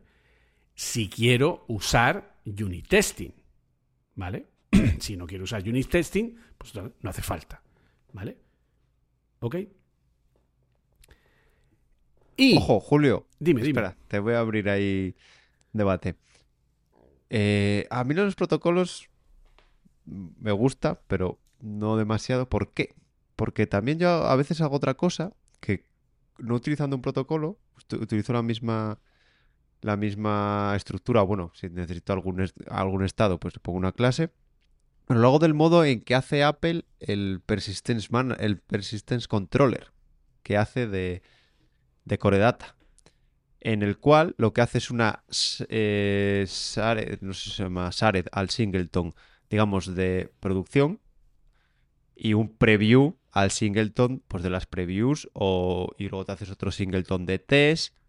No siempre funciona, está claro. Depende mucho de la, de la responsabilidad que tenga la entidad, ¿vale? Hay veces que tienes que recurrir a los protocolos. Pero a mí, siempre que puedo, utilizo esto porque, bueno, te evitas pues andar con el protocolo de no sé qué, type, que se le suele, se le suele poner. ¿vale? Y luego te haces un, para los test te haces un mock, no sé qué, no sé cuántos, que se conforme a ese protocolo y ya le, haces los que quieres. Pero a mí esa, esa manera de, hacerlo, de hecho, yo no lo vi hasta las previews, de, si os fijáis, si alguno, en cuanto, de hecho creo que cuando creas un proyecto, no sé si en Scope 15, pero por lo menos en Scope 14, el proyecto por defecto, si le has metido Core Data, eso te crea un Persistence Controller, ¿vale? que tiene un, un, singleton y un punto preview. Y un punto preview. ¿Vale? Sí, tiene dos static LED. En ese caso, bueno, es una forma también de usar eh, constructores que devuelvan distintas instancias. Es otra forma completamente. Pero claro, lo que te hace eso es por si necesitas testear algo o previews de algo que solo cambia el sobre todo previews da igual porque sí que previews son datos, pero si necesitas testear solo cambiando el inicializador, ¿vale? Porque lo que hace esto es, precisamente, cada singleton te hace un inicializador distinto, ¿vale? Si ya necesitas testear, si ese, digamos, si ese controlador, ese controller tiene varias funciones, ¿vale? Eso ya, para moquearlas tienes que hacer un protocolo. Incluso yo he hecho protocolos también de, se puede hacer de user defaults, ¿vale? Si los quieres moquear. Una vez del contact store, CN contact store, ¿vale? Que digamos que es la, función principal para acceder a la, a la agenda de números del teléfono, ¿vale? Pues eso, porque de hecho me surgió el problema y no tardé mucho en, en, dar con la solución, pero eso lo que te haces es conformas eso al protocolo, a un protocolo que te inventas tú con las funciones precisamente que tiene este contact store que ya existe en el sistema o este user defaults. Coges las funciones que tiene user defaults que utilizas, las protocolizas, dices que user default conforma ese protocolo y que tu mock también para los, los test conforma ese protocolo. Pues sí, es una, es una, es una muy buena opción. O sea, quiere decir que este modelo de persistencia podríamos usarlo o bien inyectando un protocolo con distintas instancias, una para producción y otra para test, o, como ha dicho Arturo, podríamos tener un Final Class, ¿vale? Porque, por favor, usar siempre Final Class en todos lados, ¿vale?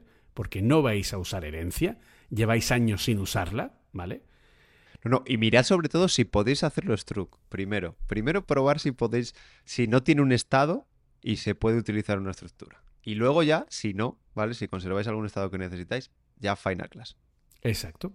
Entonces, si haces la persistencia del modelo, pues la otra opción, que no es inyectando a través de protocolo, sería con dos static LED, con dos inicializadores, que uno sería el shared del inicializador init, que es conveniente poner en privado para que así no pueda ser usado para crear la instancia eh, desde fuera, y creáis un otro, eh, otro static LED, que sería el de preview, que usaría el parámetro por defecto del init, que en el caso del shared coge los datos de producción y en el caso de la preview cogería los datos de prueba, ¿vale? En el caso del Persistent Controller de Core Data en SwiftUI, lo que hace Apple es tener un parámetro que se llama inMemory, que por defecto es igual a false cuando llamas al shared y cuando llamas al preview es true, ¿vale? Y entonces pues así consiguen que, eh, que cambie la forma en la que inicializa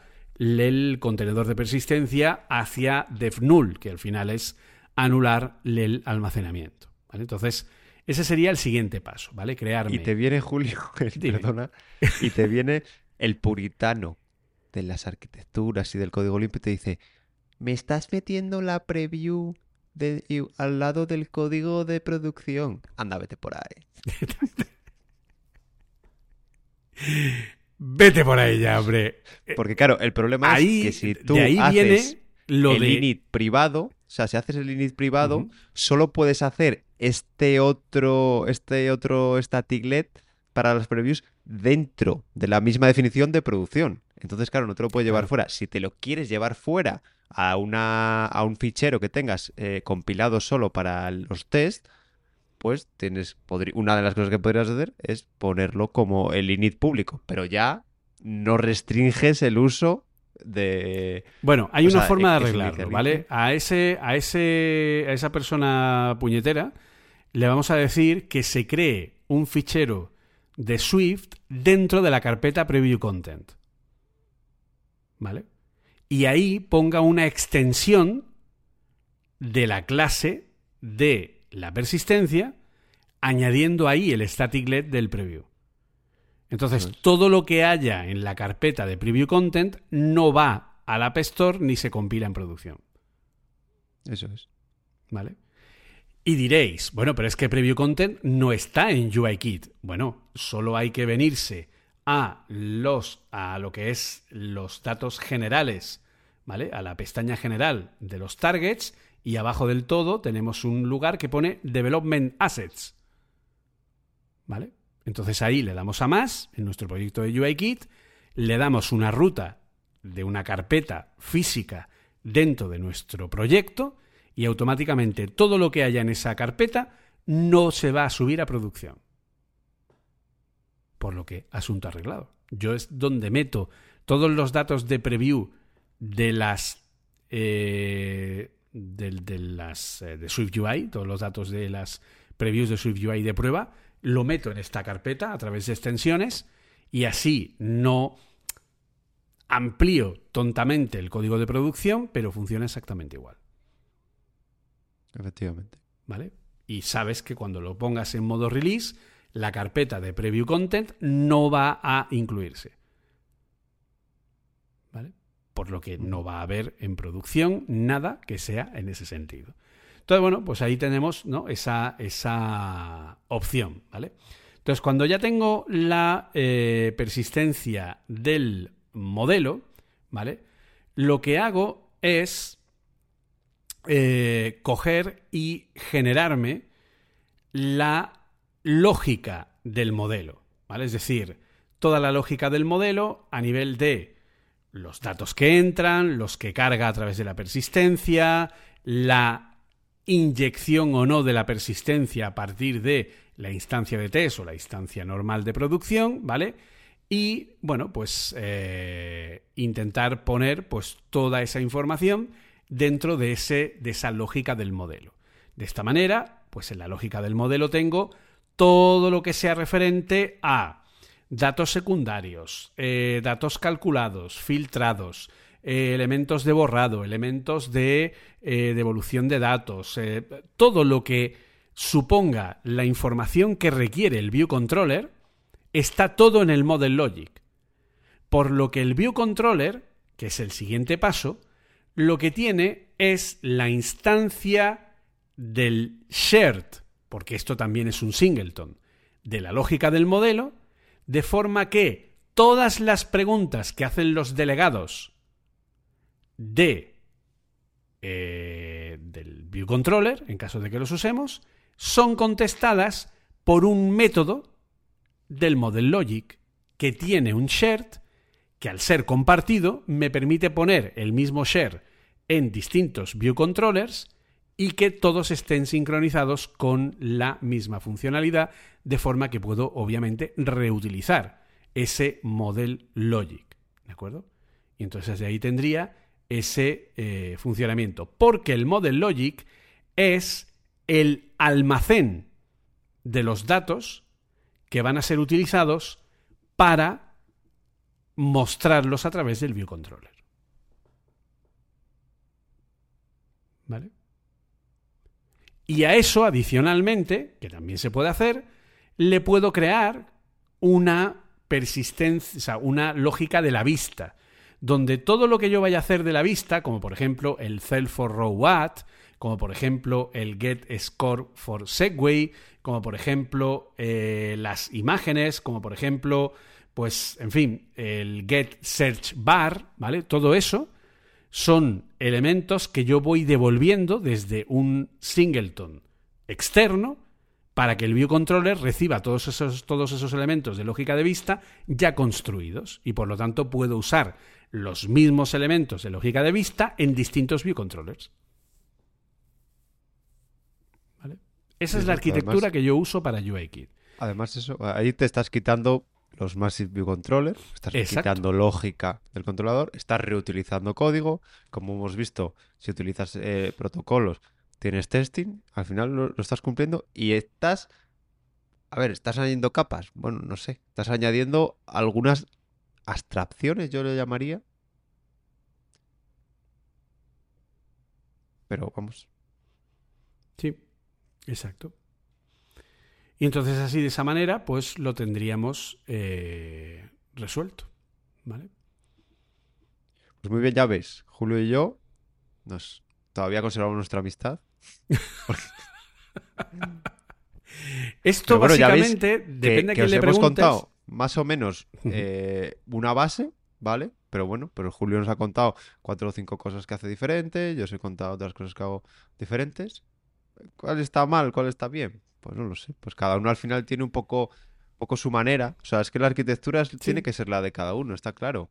Pero esto al y final. luego también te tienes que amoldar a donde trabajes. A lo mejor estás en un proyecto en el que tienes que, hablar con los otros desarrolladores. A, todo, a mí me ha tocado muchas veces eso, pues lidiar con alguna arquitectura que no me gustaba y que tampoco se puede cortar y empezar con la mía. Lo tienes que hablar con el equipo, tienes que llegar a un consenso. Luego depende del proyecto, lo hemos dicho al principio no todos los proyectos pueden tener la misma arquitectura.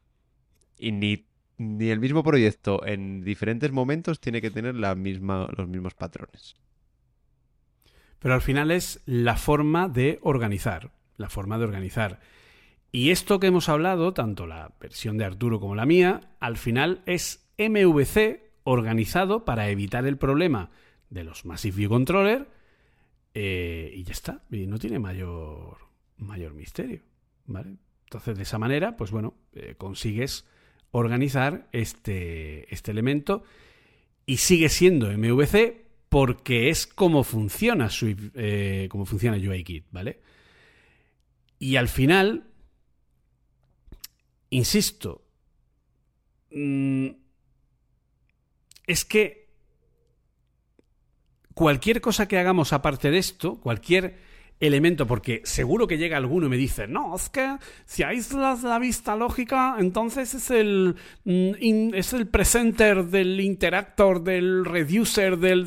llámalo como te... Llámalo pipi carzal larga, me da igual. ¿Vale?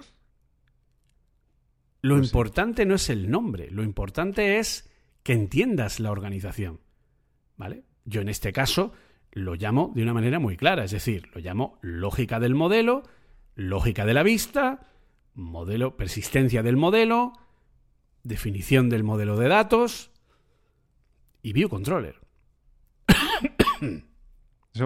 ayer justo hablando con un amigo me dijo que había estado el, el desarrollador, estuvo haciendo entrevistas. Dice, y claro, tú le hablas, a veces le hablas a, a, alguien de algo que tú das por hecho, que le has llamado toda tu vida de una manera, dice, y el otro se te queda con cara de póker y luego lo sabe perfectamente pero de primera dice, eh, ¿qué me estás contando? Entonces, si queréis darle un nombre a esto, podríamos darle un nombre que fuera pues una especie de aproximación a arquitectura limpia, a clean architecture, que al final es un, pues eso, una organización, ¿no? De, que intenta separar las responsabilidades. Entonces, bueno, pues eso sería un poco el, tema, ¿vale? Y ahí sería como lo tendríamos eh, montado, ¿vale? No tiene mayor, mayor misterio, ¿vale? De hecho, UIKit permite una mejor arquitectura y una mayor división. SwiftUI no.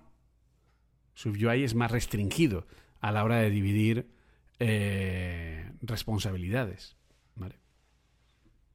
Sí, pues ya, mira, pues ya que lo has, has mencionado a la bicha, Julio, pues entramos en SwiftUI y si quieres eh, te cuento yo un poco cómo lo he, cómo lo trabajo, básicamente SwiftUI. Eh, la verdad es que proyectos, o sea, he hecho muchas partes, ¿vale? Pero proyectos enteros, más allá de algún proyectillo mío pequeño, eh, personal, he hecho muy poco y además he evolucionado, porque claro, yo ahora su UI como de el primer día y luego me fui dando cuenta de algunos errores que cometí al principio, bueno, errores o algunas prácticas que, no me, que luego no me parecieron tan lógicas.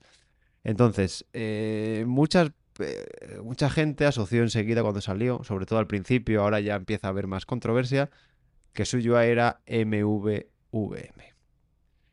Pero este aquí que yo no he visto ningún ejemplo de Apple en el que nada se llame ViewModel. No lo he visto todavía. Entonces, para mí, es algo quizás basado en MVVM, pero no es exactamente. Entonces, fijándome, al principio yo empecé con el siempre, pues cada, cada vista tenía su, su view model, pero me, me pasaba un problema, que cuando quería algo que orquestase todo eso, ¿vale? Pues ya me tenía que ir a otra, digamos, a un model, ¿vale? Por llamarle de alguna manera. O como, el, por ejemplo, el Persistence Controller, este que le llamo. Y tenía, ¿cuál era el problema de esto? la inyección de dependencias y sobre todo que lo bueno de su UI es el, binding que tiene, ¿vale? Él cambia algo aquí y, se cambia en el otro lado.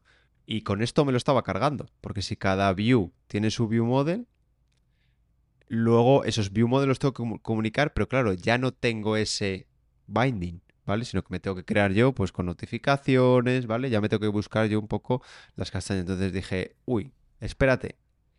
Y si intento hacer que unos models en vez de view model, eh, eh, digamos, ligados a cada vista, ¿vale? Y de esta manera sí que he visto que se me aligeraba bastante.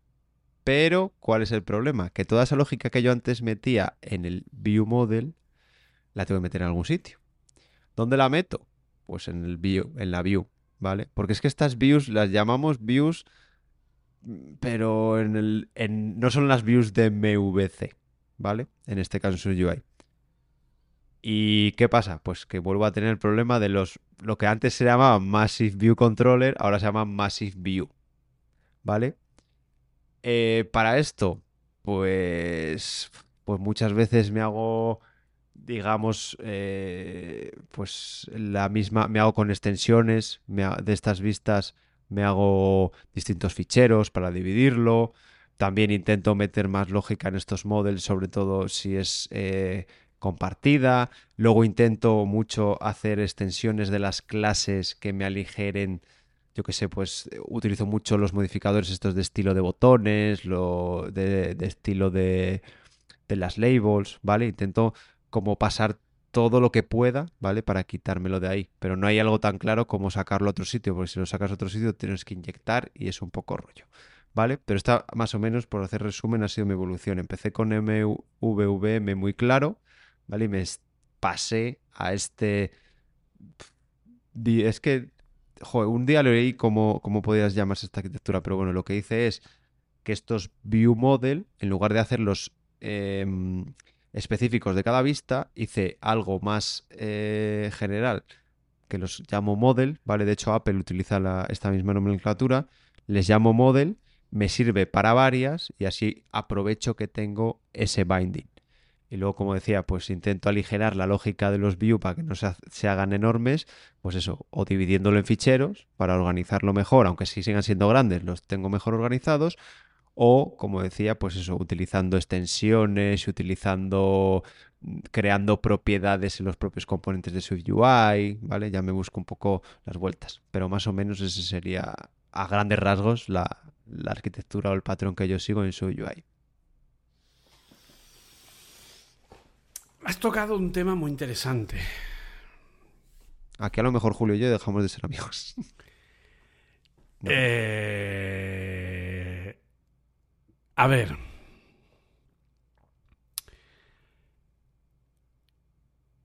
Solamente ha habido un vídeo que ahora mismo sería incapaz de decirte cuál es, pero lo he visto, ¿vale? He visto cosas que no creeríais. Naves más allá de Orión. Y un Air Power. Un Air Power. más allá de la puerta de Tannhauser. Eh, y he visto un vídeo donde Apple decía MVVM.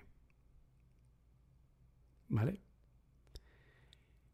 Pero es obvio, y de hecho yo lo pongo en mis formaciones, que lo que Apple hace no es MVVM, porque cada versión de MVVM está adaptada al framework para el que da servicio.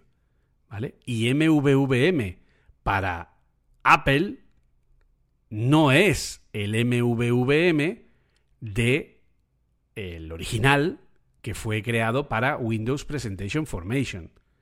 ¿Vale? Foundation, perdón. ¿De acuerdo? Entonces, ¿qué es MVVM o lo que podemos llamar MVVM? Por llamarlo de alguna forma.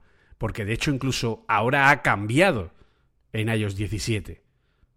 Por lo que, en fin, en iOS 17 ya no funciona exactamente igual. No es que no funcione exactamente igual, es que añade una posibilidad que ahora, eh, que antes no tenía, que es una de las cosas que vamos a comentar de los problemas que tiene uno u otro. ¿Vale? Entonces, lo que Apple intenta es resolver el problema de la UI declarativa, una UI que no es mutable, pero que tiene que declarar qué cosas van a ser mutables para reaccionar al cambio de esa mutabilidad. Eso es lo que intenta. Por lo tanto, lo que busca Apple es una arquitectura que resuelva un problema de una API reactiva a través del concepto del estado. El estado es una eh, propiedad que cuando cambia provoca que la interfaz refresque. Ya está. Y eso es lo que Apple intenta. Entonces, en base a eso, yo lo que hago con Swift UI hasta iOS 16 es igual, me creo la capa de modelo. Los struts con la capa de modelo con los datos que voy a manejar. Y en este caso, estos datos ya no son solo codable y hashable, también son identifiable porque necesitamos el identifiable para enumerar los datos en una vista. Si no, no puedes hacer un for each. ¿Vale? Por lo que tengo un modelo con struts solo con los datos que es codable, identifiable y hashable. Codable para trabajar con serialización JSON, identifiable para enumerar en una vista con for each un array de este modelo y Hashable para poder usarlo en el maestro detalle que se construye con Navigation Stack a partir de iOS 16. ¿Vale? Si no, no es necesario que sea Hashable. ¿Ok? A partir de ahí, vuelvo a repetir la estructura que ya te comenté de UIKit, es decir, me creo un protocolo de persistencia que aquí, según el patrón de Clean Architecture, sería el interactor. El interactor es el que se encarga de cargar los datos desde su fuente de datos, cargar y grabar, enviar o recibir de una API, o cargar y grabar en local, ¿vale? Lo que sea, o las dos cosas, ¿de acuerdo? Entonces, aquí crearía un protocolo de interactor que podría permitirme, que podría no, que me permite inyectar a la instancia clase interactor de la persistencia producción y testing barra preview. Porque yo sí creo datos de preview para SwiftUI. ¿De acuerdo? Cosa que, por ejemplo, Paul Hudson pasa olímpicamente de ello, porque crear datos de preview para SwiftUI eh, lleva su trabajete. ¿Vale? Luego es muy práctico, pero te lo tienes que currar, sobre todo si es un modelo que es importante. Entonces. Yo engancho. Mira, aquí te voy a. Te voy a hacer un, contar una pequeña cosa que Esto también se puede hacer, como tú has comentado antes, con los dos static, ¿vale? Con el static LED share y con el static LED preview, igual que hace Apple con Cordata en SwiftUI. Yo muchas veces cojo para, por ejemplo, los servicios web, pues cojo, llamo al servicio, copio el JSON de de mm, bueno, el JSON de la respuesta, lo meto en estas en este en esta carpeta, ¿vale? Que luego no, no va compilada y luego me creo unas una extensión, digamos, bueno, en el protocolo que tengo de los modelos con los que decodifico los datos del servidor, pues me creo una extensión que me lo recupera, ¿vale? Por el nombrecillo, bueno, hago ahí algún truquillo, lo he hecho de varias maneras, o le creo una propiedad estática con un nombrecillo que luego es el que le doy al JSON, ¿vale? Y así de esa manera los puedo importar súper rápido. Sí, sí, sí. Algo parecido, ¿vale? O sea, al final eh, yo con el tema de los tests lo que hago es igual, me bajo un JSON en local, lo meto en preview content y lo que hago es que eh, la función de carga, pues eh, siempre, o sea, si, si lee de una API, es async throws, aunque cargue en local, ¿vale? Y si, no, y si no lee de una API, pues entonces será solo throws y ya está. Lo que sí hago siempre es que todas las funciones de carga y grabación de la persistencia son throws. ¿Para qué? Para propagar los errores hacia el view model de forma que me permita mostrar en la interfaz el error. ¿Vale? Eso es, es otra cosa del, de dónde... O sea, que si puedo, o sea, propago el error todo lo que pueda para que sea la última capa el que, el que la maneje y sobre todo si precisamente si son, o sea, si son errores que la interfaz da igual, pues bueno, lo puedes dejar antes y ya obras en consecuencia. Pero claro, si son errores que se necesitan mostrar, hay que, hay que propagarlos. Y pues como dice Julio, con los, con los singleton, me hago un singleton de este view model, de la, de la preview, ¿vale? Y lo que hago es, lo inicializo, cojo, decodifico el JSON este con la respuesta, que, lo que, es lo primero que voy a hacer, porque voy a llamarla, sabes que la llamo al inicializar, pero me cojo el servidor, se lo, se lo meto yo del JSON este que tengo entonces ya cuando la preview de, de SwiftUI ya directamente me muestra la preview con datos. De hecho, muchas veces yo me hago una que es preview y otra preview empty, ¿vale? Para ver, eh, para simular el estado de que tengo datos y el estado de que no tengo datos, para ver si la pantalla que he puesto del placeholder de no hay datos, ¿vale? Funciona bien. Funciona. Sí, es una opción interesante. Entonces, una vez tengo la clase del interactor, que es la persistencia del modelo, que es el que se encarga de los datos de producción y de testing, y que trabaja además, como ya hemos visto, con un patrón singleton, entonces, y aquí está la pega de SwiftUI hasta iOS 16, genero el viewModel. ¿Por qué genero el viewModel y no creo, como en UIKit, una, un model logic que a su vez esté unido a un viewController, en este caso a un viewModel? Pues básicamente porque en Swift UI necesitas que el almacén de los datos sea arroba publish dentro de un observable object para que la interfaz reaccione a los cambios de la misma. Por lo que eso te impide llevarte el almacén de los datos a un sitio distinto. Y alguno diría, no, pero puedes hacerlo. Sí, puedes hacerlo. Puedes hacerlo a través de Combine utilizando un eh, sujeto de eh, paso, un pass-through subject, ¿vale? Si usas un pass-through subject que reaccione y envíe de un model logic hacia un view model el cambio del almacén, puedes hacer que el view model propague ese cambio del almacén a través del publish directamente sobre la interfaz. Pero se queda muy feo el código. ¿Vale? O sea, te, cargas la belleza de SwiftUI. ¿De acuerdo? Y tampoco puedes poner el model logic fuera y enviar y recibir de manera constante el array con el almacén de datos, porque no tiene puto sentido. ¿Vale? Por lo que al final, hasta iOS 16, el problema es que dentro del ViewModel vas a tener toda la lógica del modelo. Por lo que al final lo que Apple recomienda es que tengas distintos ViewModels por cada fuente de datos principal que tengas en la app. Que es lo que comentaba yo, que le llama model. En lugar de llamarle view model, le llama model y en lugar de asociarlo a una vista, lo asocia al modelo. Exacto. Entonces eso es una instancia, eso es una clase observable object que va instanciada en el strut de turno como una arroba observed object y ya a partir de ahí lo usas. O si lo que quieres hacer es usarlo con eh, en fin, con los cambios de... Eh, con los cambios de, o sea, propagando a través del state object desde el principio de la app, ¿vale? Pues harían lo mismo, pero sería un environment object, ¿vale? Y ya está. Eso sería SwiftUI. Pero en iOS 17 la cosa cambia. Porque ahora tenemos arroba observable. Y arroba observable sí funciona a distintos niveles.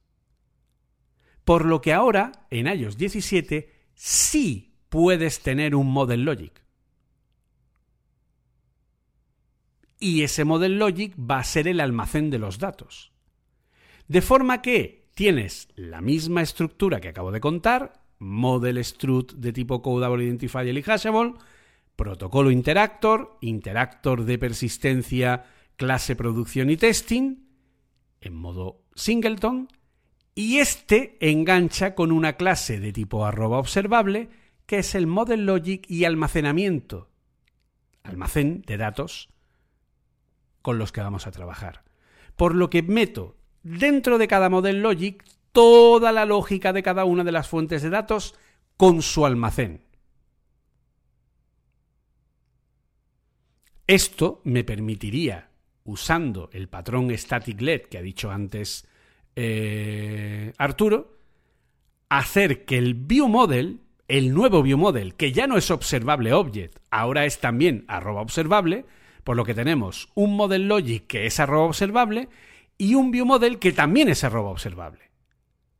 Y al arroba observable del viewModel le inyecto la dependencia de los distintos model logics que vaya a utilizar de forma que el view crea la instancia state del view model clase observable y a la hora de enumerar solo tengo que pasar por el model logic, es decir, haría viewModel.modelLogic.almacén. Y eso va a reaccionar y me va a permitir aislar en distintos niveles la estructura. Eso a partir de iOS 17.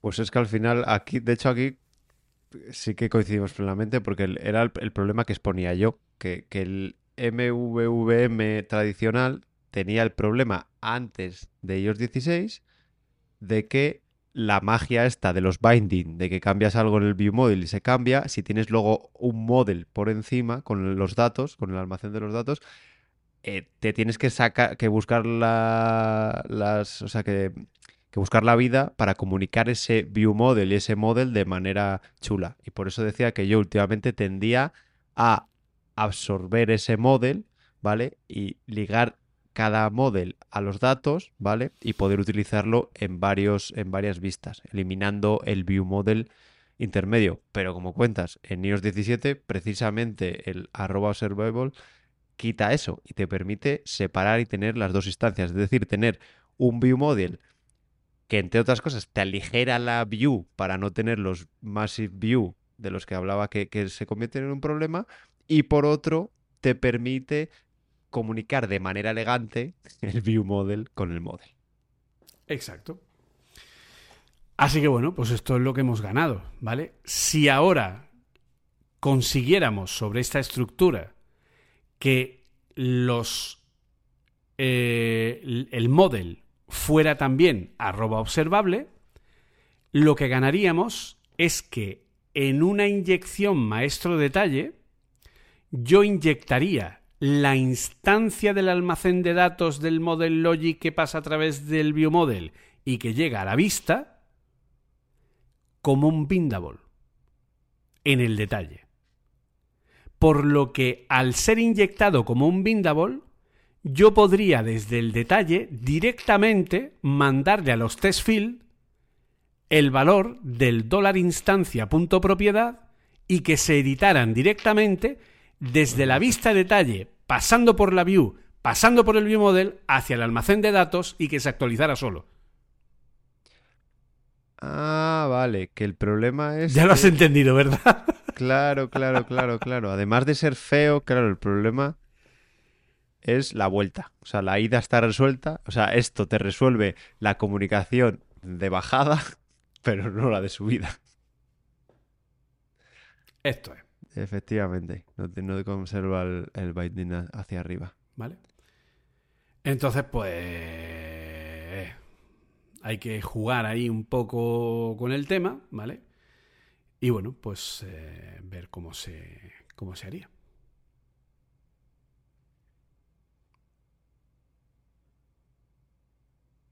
Y bueno, Julio, yo creo que la verdad es que coincidimos bastante, ¿eh? Yo estaba... tenía miedo, digo, estará en peligro nuestra amistad, nos meteremos con la arquitectura, ¿no? A ver si no se reflejan los oyentes y mañana ya no nos oye nadie, ¿sabes? solamente te habría negado el saludo si usas TCA. Para que se pregunte, ¿qué es TCA? TCA básicamente es destruir SwiftUI, ¿vale? De hecho, eh, TCA lo que hace en iOS 17 es cambiar completamente. O sea, que sepáis que si estáis usando TCA, los creadores han hecho cambios de descompilación en la nueva versión de TCA porque han reestructurado todo TCA aprovechando precisamente el observable, ¿vale? Porque ahora puedes, como hemos comentado, pasar las instancias de un observable al otro y que las vistas reaccionen retroactivamente en, el árbol de jerarquía de esos observables, ¿vale? Entonces eso lo han aplicado ellos y por lo tanto TCA en iOS 17 va a ser totalmente distinto a como es en iOS 16. Y vais a tener que cambiarlo todo si queréis adoptarlo, obviamente. ¿Qué es TCA? TCA es aplicar eh, un patrón, o sea, es aplicar el funcionamiento de Redux, de JavaScript, de React Native, en SwiftUI. O sea, es montar la estructura organizativa de Redux dentro de SwiftUI.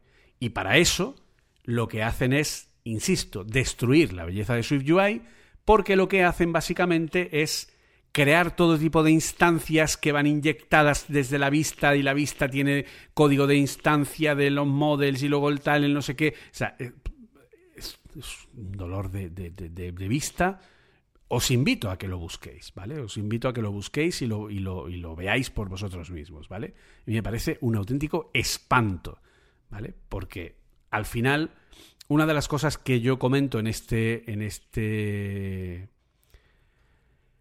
en este, en, este elemento, ¿vale? Que he comentado antes como reglas de oro, ¿vale?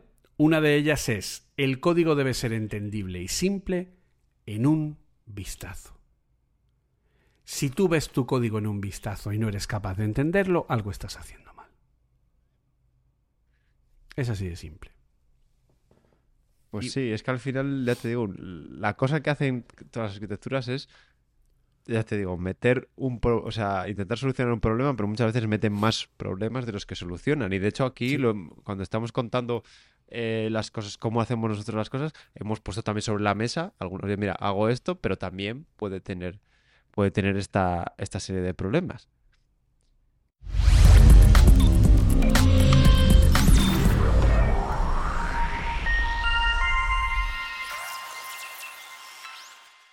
Al pues, final, eh, nos ha quedado algo apañado, ¿no?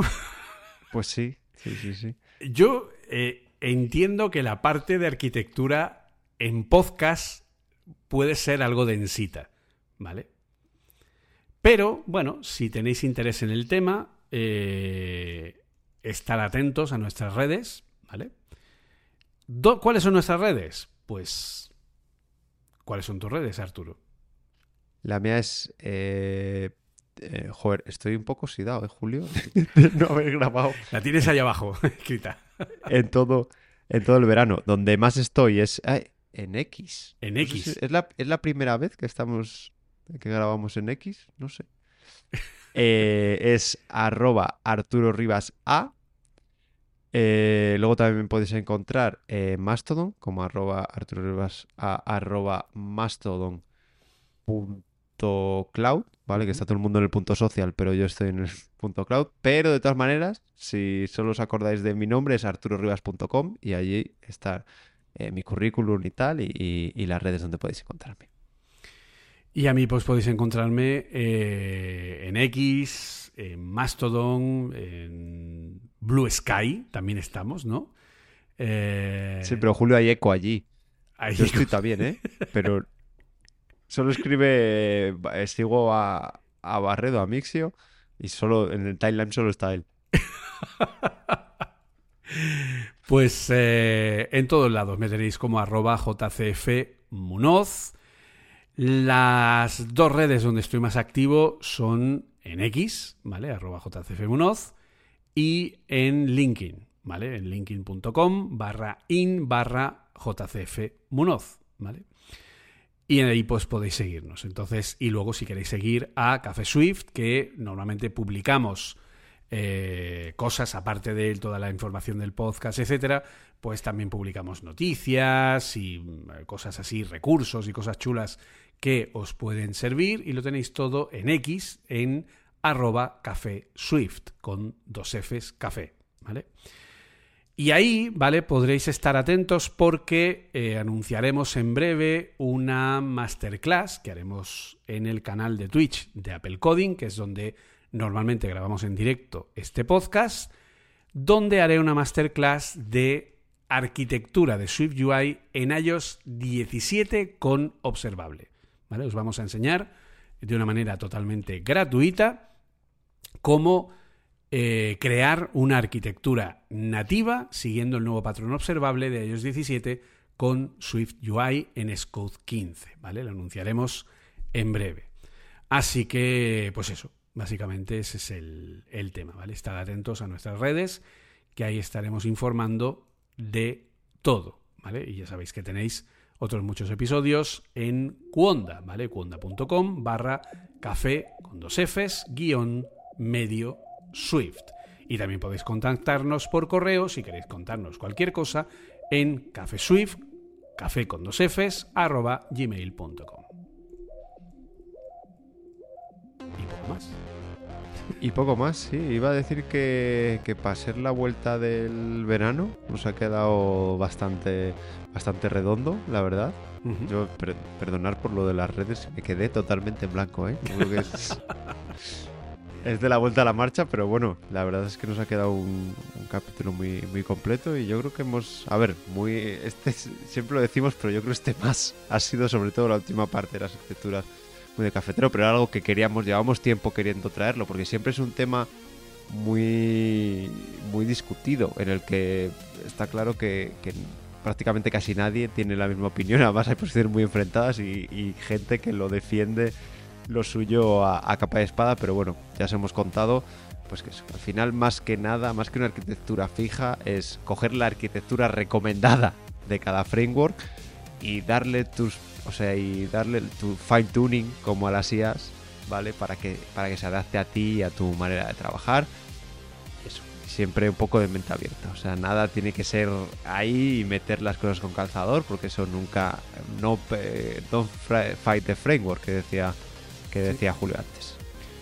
Y recordad que el próximo día 12 de septiembre a las 7 de la tarde, en realidad 6 y media hora española, que serán las 11 y media de la mañana, hora en México de F, eh, que es bueno, pues media hora antes del evento de Apple, estaremos en directo, Arturo y yo, en el canal de Twitch de Apple Coding, twitch.tv barra Apple Coding, con algún compañero barra compañera más acompañándonos para hacer la cobertura de la presentación de los iPhones. Así que os invitamos a eh, estar con nosotros ese día y bueno, pues eh, no es lo mismo ver pues a dos developers eh, contando sus locuras y explicando desde el punto de vista del desarrollo todo esto, ¿vale? Así que bueno, pues ahí estaría un poco el tema.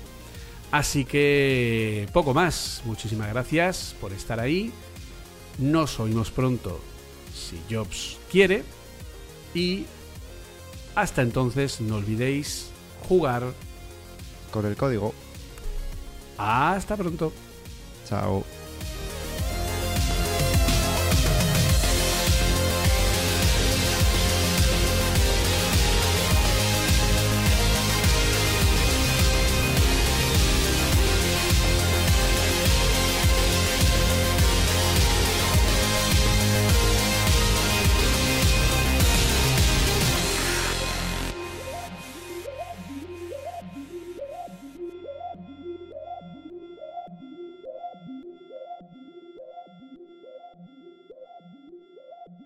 Puedes escuchar más episodios en cuonda.com, la comunidad de podcast independientes en español.